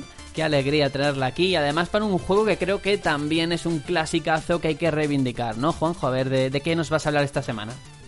Bueno, lo primero es decir que tenemos que dejar más tiempo la música de cabecera de esta sección, ¿eh, Sergio? Porque es que me pongo a bailar y me corta el rollo, tío. No, bueno, eh, ya poniéndonos en, metiéndonos en harina, para, como ya llevamos mucho tiempo sin hacer esta sección, voy a comentarla porque seguro que después de este verano tenemos nuevos oyentes y, creo que es la primera vez que lo hago desde este verano y, esta sección Vidas Retro lo que hago es rescatar, eh, dar unas pinceladas de un, de un juego clásico, ¿no? De, de los que yo haya jugado o pueda contar alguna anécdota personal, más allá de, de lo que es el juego en sí, que para eso ya pues te pones a mirar la Wikipedia y ahí te vas a enterar de todo. Y, nada, pues esta vez he traído Mortal Kombat. Em, para mi gusto, un juego no de 10, pero que marcó mucho una época por, por su personalidad. Un juego con mucha personalidad. Un juego que se hizo en el 92 por Midway, que a su vez fue adquirida por Acclaim, la, la, la franquicia, y después posteriormente por Activision. Así que del creador a hoy ha pasado mucho tiempo y muchas manos. Los creadores realmente son Ed Boon y John Tobias. Y después contaré una anécdota de estos dos hombres, porque la verdad es que es bastante curioso. Y lo más importante o más, bueno, la primera pregunta que siempre hago cuando empiezo esta, esta sección, ¿lo habéis jugado, chicos? Pues el primero, Sí. primero, yo diría que no. Fíjate. Yo lo jugué en la versión de Play 1 en la casa de un primo. ¿Y, y qué sensación qué sensación os da o qué os transmite Mortal Kombat? Pues A mira. mí me encanta. Bueno, yo Sí, sí, yo no. solamente pienso en fatalities, babalities y todas esas cosas. Total, sí, mucho gore y una cosa que hay que reivindicar incluso con el paso del tiempo es las animaciones tan realistas en la época, ¿eh? Eso es digno de alabar. Bueno, sí, en su momento era lo más de lo más, pero la- los veis hoy día el primero Hombre, y claro. depende de la versión que veas, da entre, entre asco y pena una mezcla rara ahí, ¿sabes? Es complicado. Y, bueno, son, es un juego Mortal Kombat que empezó siendo un arcade, un arcade, perdón, eh, un arcade que, que fue muy impactante porque era un juego que, por si alguien no lo conoce, que me extraña, es un juego ultra, mega, massive, violento. Y estoy hablando de que en aquel momento nada era así, todo era más bien conejitos y fontaneros con bigote y puercoespines y cosas de estas. Pues aquí vino Mortal Kombat a pegar palos, a chorros de sangre, a Fatality, que para el que no lo sepa son, son unos combos que se hacían al final de- del combate con, con tu enemigo en el cual lo, lo desgarrabas, podías quitarle los brazos, la cabeza, hacer ahí sangre en plan chungo. Y todo eso no se había visto hasta el momento. Llamó mucho la atención este, esta digitalización de gráficos en las cual, pues nada, simplemente tú ponías un, un actor. Hoy día esto está más que superado, pero en aquel momento flipaba viendo esa imagen digitalizada de una persona real dentro de un videojuego. Llamaba mucho la atención. Tuvo multitud de ports, yo no sé a qué cantidad de sistemas se, se pudo portear este juego. Y bueno, Mega Drive, Super Nintendo, Master System. Y, y bueno, yo, mm, hablando de mi experiencia, yo lo jugué en Master System. Yo este juego lo tuve de origen y tengo mi copia aquí al lado. La estoy mirando ahora mismo con mucho cariño porque para mí fue un, un flipe. También digo que el port hoy día aseguro que es malísimo, muy malo. El port para Master System es de lo peor. Pero yo era un niño pequeño y, y esta versión no tenía gore. Y mi padre además no sabía de lo que me estaba comprando. Me compró el juego que le pedí y después cuando lo vio se quedó un poco como... coño. No había peli de aquella. Sí, había un truquete que le tenías que dar a los dos botones y, a la- y empezar a darle vueltas al pad y entonces activaban la sangre. Yo activaba la sangre cuando sabía que mis padres no me iban a ver, ¿vale? Entonces... y nada, pues, pues lo dicho. Eh, una cosa curiosa es que en este juego, a diferencia de los juegos de lucha de aquella época, porque salieron muchos eh, Street, eh, Street Fighter 2 Killers, intentaron muchísimos acabar con Street Fighter, ninguno lo consiguió, ninguno. Pero este juego le llegó a, plantar cara, se consideró el rival de, de Street Fighter. Y una de las diferencias importantes era que en este juego, aparte de todo los gráficos, sangre y tal, habían armas. Habían ganchos, habían garras. Y eso, no, lo normal es que no hubieran armas blancas, y aquí sí las tenía. Y era bastante chulo tirar de gancho y, y todo molaba bastante. Eh, decir que han habido de la franquicia más de 20 entregas, creo recordar, muchas, muchas, pues las miré por ahí el dato, pero numeradas como tal solo han habido cuatro. El resto ya han sido por los típicos refritos, uno detrás de otro. Y Mortal Kombat X, que es el último ya, esa X no es ni numeración, es X de X y, y para allá van. Y eh, es que lo típico ahora, ¿no? De- como lo que hablábamos la semana pasada, eh, Tekken 7 y no es el 7, es el no sé qué número será, y Street Fighter 5 y ese vamos, sería el 35. Eh, pues nada, aquí solo decir que, que para la posteridad dejaron un juego, el único rival de Street Fighter 2, personajes muy carismáticos para el momento como Liu Kang, Raiden, Sub-Zero, Samsung. Y después el, el personaje que a mí siempre me ha llamado más la atención, que no salió en el primero, creo que salió en el segundo, que era un personaje llamado Nob Saibot. ¿Y por qué es interesante este personaje? Porque es escrito nom- los apellidos al revés de los dos creadores. He dicho que se llamaban Ed Bond y John Tobias. Y Tobias es Saibot y John y Bond es Nob. Así que le pusieron sus nombres, eh, su apellido a un personaje del juego y lo metieron ahí con un par. Así que me pareció. Qué máquinas. un- sí, sí, sí, un detalle de esto. Era un personaje oculto que podía activar, pero no, creo que no era muy difícil sacarlo, no me acuerdo bien. Y nada, solo destacar que el juego se hizo muy grande en el momento por la película, con esa canción maquinera Una, y noventera. una de las pocas películas buenas de, de- de un videojuego, ¿eh? Bueno, eh, yo la vi en el cine y aquello era para vernos a la caterva de chavales ahí pegando gritos. ¡Ah! Con- Qué grande. Con el Christopher Lambert, creo que se llamaba el que había hecho Los Inmortales, que era Raiden. Y aquello no tenía precio real de Los Inmortales, eso ya era, era mm, éxito asegurado. y nada, pues esto que... Pues genial, ¿qué mira, eh, hay que decir una cosa, es que eh, como tú has dicho, con la de juegos de lucha que ha habido, Mortal Kombat con los años ha sabido hacerse un hueco, diferenciarse a lo mejor, pues eso, del impertérrito eh, Street Fighter y, y tiene su público y su fan y no ha perdido ni un ápice de, pues eso, de, de esa esencia, ¿no? Y eso es maravilloso. Y empezó aquí, como tú mismo has comentado. Pues nada, lo vamos a dejar aquí, vámonos ahora con los comentarios finales y la despedida del programa de hoy.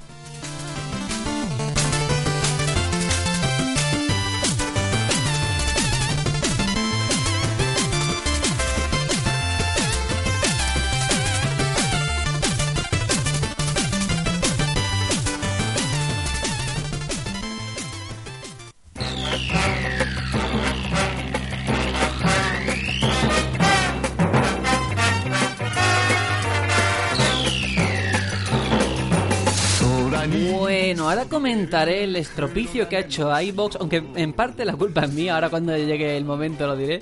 Pero vamos a empezar con los comentarios. Primero tengo aquí el Desrocker que nos dice Psychonauts, eh, juego 100% bueno, con casi nada de publicidad. Recordemos ese- esa introducción que hacía yo eh, la semana pasada hablando de juegos que a lo mejor pues no tuvieron toda la promoción adecuada y pasaron inadvertidos a pesar, a pesar de ser auténticas joyazas. Aquí nos comenta Psychonauts, no sé si lo habéis jugado alguno de vosotros, pero re- creo recordar que hace poco hubo un Kickstarter, ¿no? Para una nueva entrega y que prosperó, o sea que, que hay que esperarlo ganas. Yo, yo no lo jugué, la verdad es que no. No, yo tampoco. Yo lo tengo ahí pendiente, ¿eh? En mi librería de Steam, o sea que a lo mejor algún día me animo. hay, pero hay que ahora- darle, hay que darle la razón, ¿no? Porque al final tienes razón en que un juego 100% recomendable que no es muy jugado. Tal cual, aquí está la prueba viviente. Venga, voy con el siguiente de Payball 87. Este es un poquito largo, así que vamos allá. Curioso, aún recuerdo muchos videojuegos de Play 1 y Play 2 en el que para obtener objetos extra dentro de la partida, como ese arma que dañaba tanto o esa armadura que hacía que tu personaje molara más, solo tenías que dedicarle más horas al juego o buscarte las mañas para resolver ese puzzle que te abría paso hacia un equipamiento mejor. Antes sí que te, sí que te premiaban por ser fan de un producto y querer pasártelo al 100%. Ahora te premian si pasas por caja para comprar cajas o mini DLCs. ¿Acaso cuesta tanto dinero hacer ahora los videojuegos para que casi siempre tengan que estar intentando sacarnos el dinero por otros lados?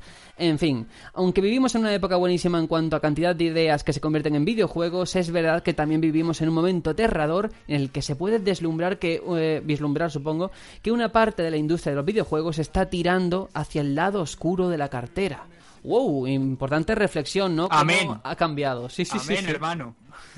Vamos, eh, todo, ahora ¿eh? mismo, si hubiera una religión de los videojuegos, él sería mi, mi faro. Mi profeta. Ya te digo.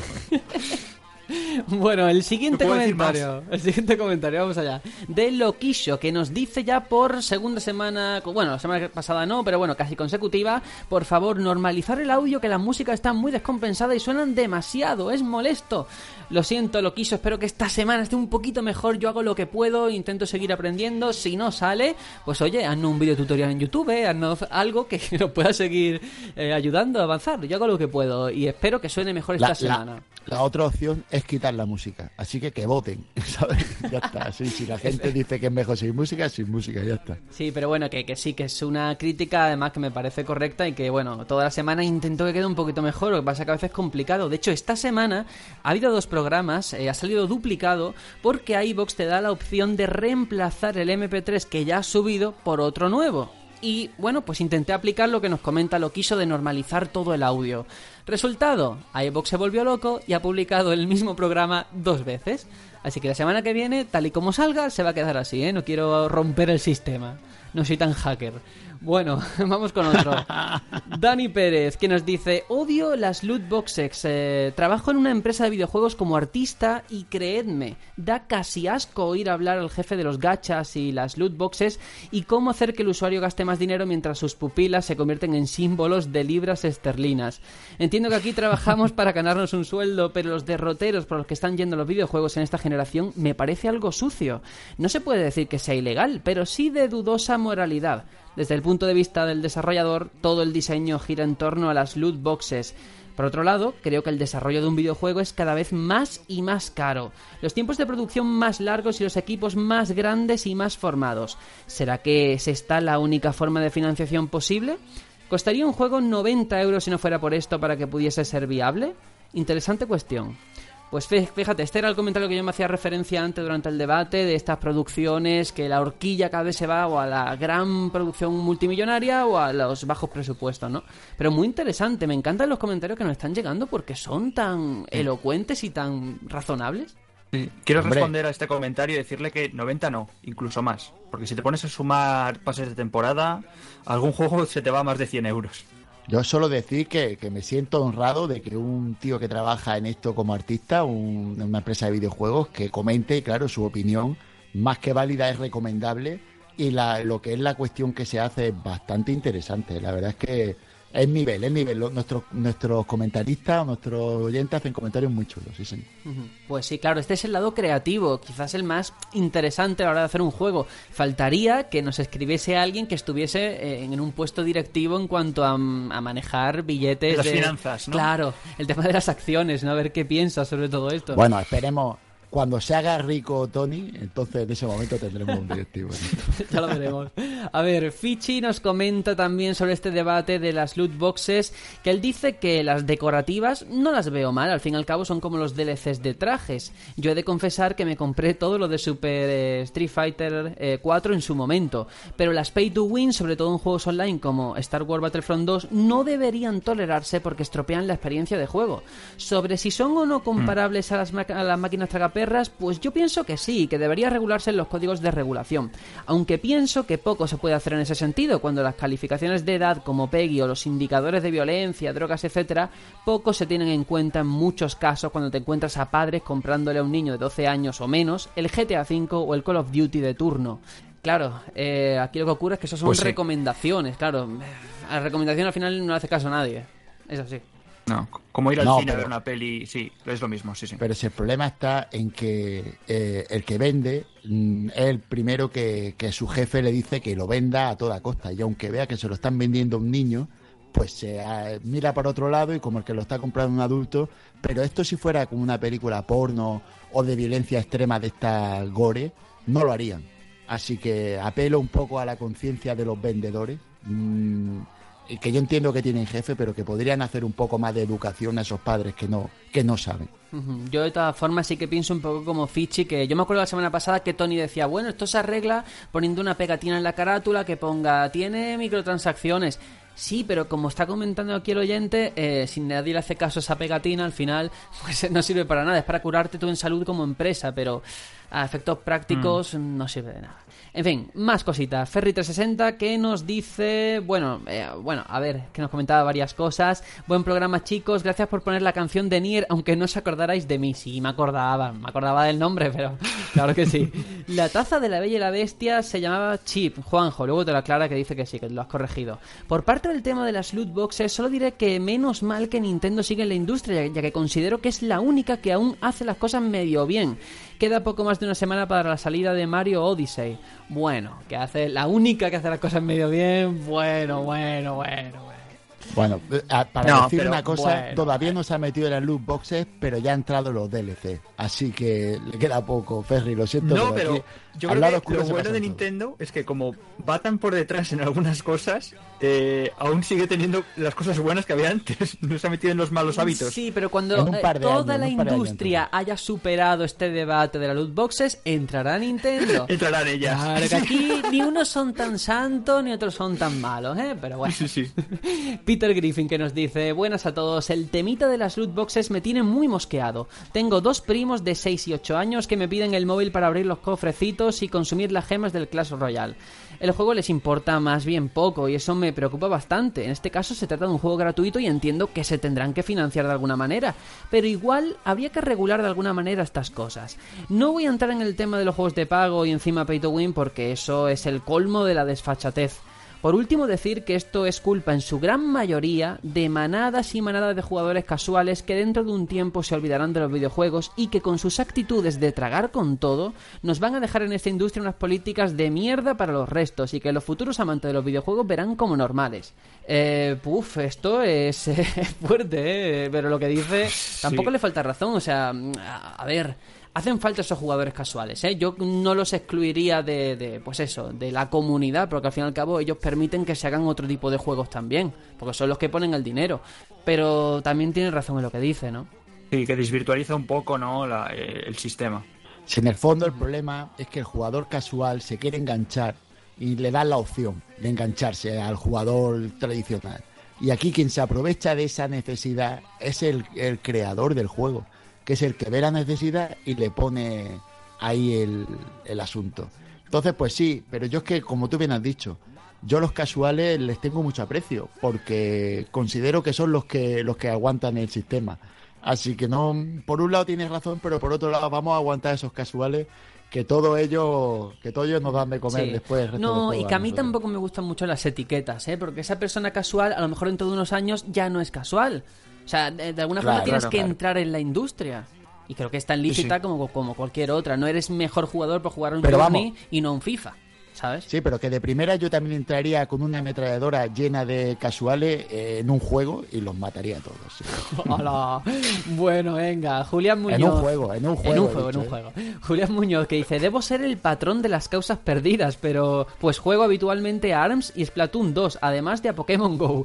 Claro que a mis 41 tacos creo que encajo en la categoría de gente mayor que anda. Esto es cosa tuya, Juaco, ¿eh? Me- Lo de gente mayor Sí, que anda. sí. Me ha dado un, torpedo en la línea de flotación, porque este comentario lo hice yo sobre Pokémon Go. Y, no, hombre, yo solo quería hablar de, de que hay viejos, y no estoy hablando de una persona de 41 años que está en la flor de la vida. Lo digo yo que me estoy acercando peligrosamente a esa edad. Eh, que estoy hablando de viejos, viejos de verdad, señores que están jubiletas, que han encontrado un motivo para andar más allá del simple paseo y admirar el paisaje. Y no es mentira que Pokémon Go lo usan muchas personas mayores. Y cuando me refiero a estas personas mayores jubiladas. Casuales, jugadores casuales, ¿eh? que también son necesarios. Casus, casus, como le dicen ahora. Bueno, Freddy Matrix, que por su parte otro comentario larguito e interesante que nos dice, muy interesante el programa de la semana, fenomenal como siempre. Voy a destacar tres puntos. Uno, que, eh, que a todos estamos con la mosca detrás de la oreja por la compra de IGN de la Humble Store, noticia que he conocido gracias a vosotros y hasta la fecha no he leído en ningún otro sitio. Pues por desgracia sí que se le ha dado bombo y ojalá que no, o sea, que no tuviéramos que hablar de esto, pero ha pasado. La- el segundo punto, que las dichosas cajitas o loot boxes son un peligro y aunque las equiparemos a los cromos, campan a sus anchas teniendo un peligro enorme, sobre todo entre los más pequeños, debido a la carencia de legislación en el mundo de los videojuegos ante prácticas tan novedosas y adictivas. Esperemos que todas las compañías no se centren en este aspecto, empeora mucho al propio videojuego a la hora de poder acceder a contenidos que de otra manera debiéramos ganarnos jugando o invirtiendo tiempo. Y el último punto, que no falta nada para que Mario debute en Switch con un título realmente prometedor y cuidado hasta el extremo. Ojito a lo que dice ahora, ¿eh? Entiendo que haréis un especial de la nueva Odisea de Mario, ¿verdad? Uf, eh, ¿qué le respondéis? Yo me comprometo. Yo, desde luego, lo voy a tener Day One. El problema es, ni y Sergio, no sé si van a tenerlo ese día o se van a esperar. Yo me voy a esperar y hasta donde Claro. sé, Tony también. O sea, nosotros no lo vamos a tener de salida, así que esperaremos un poquito. Pero vamos, que la Odisea Claro, llegará. Deberíamos estar los cuatro sincronizados como con Bueno, o, o como mínimo le dedicaremos un, una que estamos jugando especial. Sí, claro, Cuando le demos duda. una semanita entre los dos. Quiero que gracias a vosotros esa semana eh, yo salga del programa con ganas de irme a una tienda y comprármelo. A ver si lo conseguís. Bruno Dog, que por su parte nos dice felicidades por el programa como recomendación para el tema grandes juegos desconocidos. Me gustaría destacar algunos títulos. El primero de ellos, Deadly Premonition, un juego de Play 3 que en lo que respecta a mecánicas y aspecto gráfico parecía de la anterior generación, pero que una vez rompías con los prejuicios y te sumergías en la historia y la narrativa, se hacía muy disfrutable. Para muchos, una obra de culto. La otra recomendación, algo más retro, la trilogía de Super Nintendo Go Go Ackman, juego de plataformas de estética anime basada en la obra homónima del mismo Akira Toriyama. Eh, visualmente muy bonito y divertido, totalmente recomendable para los amantes del género. Pues eh, mira, Deadly Premonition sí que lo conocía, sí que le tengo muchísimas ganas, a ver si el problema es que como no tengo ni Play ni tengo nada, pues no puedo hacerlo. Pero el otro de- lo desconocía completamente. No sé, Juanjo, tú que de aquí el rollo retro, si lo conocías o tampoco. Sí, sí, lo, lo probé en algún, en algún de estos room set, de estos que pillas por ahí recomendable, que te, alguna persona te, te pasa y tal, de Super Nintendo, de Super Famicom. Y este Kobo Asman es un personaje bastante curiosete porque es una especie de trunk con, Sí. con, con espada y, y vampiro, con dientes de colmi- con. Hostias. mm, Y es bastante curioso y, y bonito, ¿no? A mí me gustó. Yo lo vi, me llamó la atención. De hecho, busqué información de, de este manga y no sé, yo lo recomiendo también. Lo he jugado y no le he dado muy a fondo porque lo malo de estos room es que te vienen muchísimos juegos y al final picas un poco de todo y no juegas en profundidad ninguno. Pero sí que lo recuerdo con, con buena. Con, de buena manera, así que muy buena recomendación por parte de Bruno 2. A mí me encanta que digas, eh, era como jugar con Trunks. Bueno, es que Toriyama lleva toda la vida haciendo los mismos peinados y los mismos personajes. o sea, no lo saques de los tres modelos que sabe hacer. Bueno, venga. Es su estilo. Otro, es su estilo, sí. Steve Morera que dice, hola, les tengo una solución para el uso de las loot boxes. A ver lo que dice. En juegos multijugador online debe de haber un modo que no haga uso de ventajas. Así la gente que no le gustan esas ventajas, que a veces son muy grandes, jugar siempre. Eh, no está mal. El problema que yo le veo es que al final, pues nadie compraría nada. O sea, si te dan la opción de, de jugar en igualdad de condiciones, mm, no sé, no sé qué pensáis. Yo creo que al final pasaría eso. Yo, yo es que escuché una vez o leí o algo vi un comentario de, de alguien, un programador o diseñador de videojuegos que decía que los juegos con loot boxes, que, que lo utilizan como método de financiación, al final todo el diseño del juego gira alrededor de eso. Entonces el juego no tiene Sí. posibilidad de, de vida si no es con eso implícito. Así que no creo que no es viable de manera real, efectiva. Que chocaría, En un ¿no? mundo idílico, diseño. En un mundo Sí. idílico yo creo que eh, un modo competitivo de un juego debería ser, como dice nuestro oyente, eh, todos las mismas oportunidades. Pero En fin, ¿qué vamos a hacerle? Y el último comentario que nos ha llegado de José PR que dice Hola batallón, tengo unas dudas desde hace tiempo. Me gustaría saber de qué juego es la música tan frenética y tan buena que soléis poner cuando hacéis el resumen de lo que vais a hablar en el programa. Y segundo, ¿quién da voz a lo de soldado? Mirad al frente, somos el batallón Pluto. Es Aitor, ¿verdad? Pone una voz rara, pero parece él. pues mira, ¡Soldado! ¡Mirada al frente! ¿Ves? Claro, te- sí, soy yo. lo tenemos aquí. ¿eh? Es Aitor, es Aitor. Y la primera eh, pregunta que hace es esa música que ponemos en el sumario. Es de un juego llamado Gunman Cliff 2. eh, un indie de 3DS con estética así. Es como un western, pero como dibujado a mano. Está muy chulo, ¿vale? Se llama Gunman Clive con V 2. El, creo que el tema se llama Fighting, concretamente. Ahí lo dejo. eh, no voy a leer los comentarios del otro programa duplicado porque es básicamente eh, los comentarios son Están episodios duplicados también. repetidos. Claro, están repetidos. Pero, Pero, sí que pero son muy bonitos. sí, son muy, Sergio, son muy bonitos porque- que Tyler y Franchivi nos han dicho son tan buenos que los escucho otra vez. Qué bonito, ¿eh? Dios, amor eterno. A mí me dicen eso y ya pues me, me hundo, o sea, ya no sé cómo afrontar el resto del día, es demasiado bonito. Ay, Dios mío. Bueno, paso a leer eh, los me gusta. Eh, ya digo, del primer programa, porque del segundo aparecen duplicados. Así que voy allá. Jesús Velasco, Luismi BJ, Bruno Dog, Depit51, Brian Perdomo, Igor Usán, Guardado Rápido, Superpan García, Lizan00, Pablo87, Zarzo, Freddy Matrix, Sergi Caballero, Buis, Salore, Peter Griffin, Gafasan, Leo Perea 10, Exton Shex, Kubiki, Uriel Argueta, Franchivi, Fede Orz, Fichi, Ferry360, Sito Toro, Almudonoso, Julián Muñoz, José PR, Aitor Snake, Tyler, Adai PG, Luso, Jonathan Morales Vargas, eh, Shaka, Steve Morera y Daniel Rendes. Muchísimas gracias, como cada semana, por estar ahí, por escucharnos, sea duplicado o no sea duplicado, y que hagáis comentarios tan buenos como los de esta semana. Qué maravilla, de verdad, poder debatir así, ¿eh? Sí, es que son primer nivel. Lo que mejor llevo yo de, de hacer estos podcasts, aparte de, de que me gusta mucho y me divierte, es ver que en la comunidad hay gente que podría hacer el programa igual que lo estoy haciendo Muy yo. sabia. O, o mucho mejor que yo, seguro, segurísimo que sí. Vamos a tener que ir haciendo un programa en directo con oyentes dentro de poco, ¿no? ¿Visto lo visto? Pues no estaría mal, sí, señor. Bueno, pues ahí dejamos la idea y ahora vamos con la despedida del programa de hoy.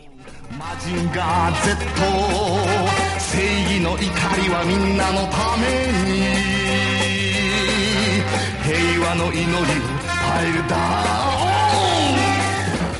ン Bueno, Aitor, que nos despedimos. Eh, la conexión a internet eh, ha sido una traba importante, pero la hemos superado, ¿no? La hemos conseguido. Le hemos, hemos intentado hacerlo lo mejor que hemos podido con las herramientas que tenemos. He pedido incluso fuerzas ahí por Twitter a los oyentes y alguno ya me ha mandado su. como Goku, ¿no? Con la bola esa gigante. pues yo también. La bola Yankee, Así que- la bola Yankee. Esa, la bola Yankee. Eh, así que nada, eh, muchas gracias. Eh, lo siento por los fallos que hayan podido haber. eh, esperemos que Sergio con su magia haga, haga milagros. Y nada, que la próxima semana, cuando volvamos a estar en contacto, estaremos unos cuantos a bordo de la Odyssey. Eso, eso. Bueno, a ver, porque en una semana a lo mejor me arrepiento y me lo compro de salida. ya veremos vuestro poder de persuasión. Bueno, Juanjo, igual nos despedimos hasta la semana que viene. Pues sí, sí. eh, en- entramos ahora en, el mejor bloque de- del año, que para mí siempre es ahora cuando empieza, acaba octubre, empieza noviembre ya vamos creciendo hasta Navidad, juego y tras juego. eh, este dolor que te da en el cuerpo no puedes jugarlo todo, pero saber que todo es muy bueno. Así que estamos junto con marzo en el mes del mejor año que recuerdo últimamente. Así que vamos a disfrutarlo, vamos a darle a los juegos, vamos a, vamos a pasarlo bien. Eso, qué bonito. Pues bueno, antes de despedirnos, eh, es que me he acordado de un mensaje que nos ha llegado esta semana por Twitter de alguien que, de un oyente que nos comentaba, bueno, eh, me hacéis eh, los trayectos en tren mucho más llevaderos. Y yo creo que ya va tocando que Renfe o quien toque, pues haga un partner con nosotros, ¿no? Y también Movistar y solvente nuestros, probre- nuestros problemas de, de conexión, ¿no? Yo creo que estamos abiertos a que las compañías pongan de su parte y podamos hacer algún chanchullo allí. Bueno, ahora Hay que sí que forrar sí. los aves con nuestra imagen. Eso, eso, por favor. Ahora sí que sí, nos despedimos. Hasta la semana que viene. Adiós. Chao, chao.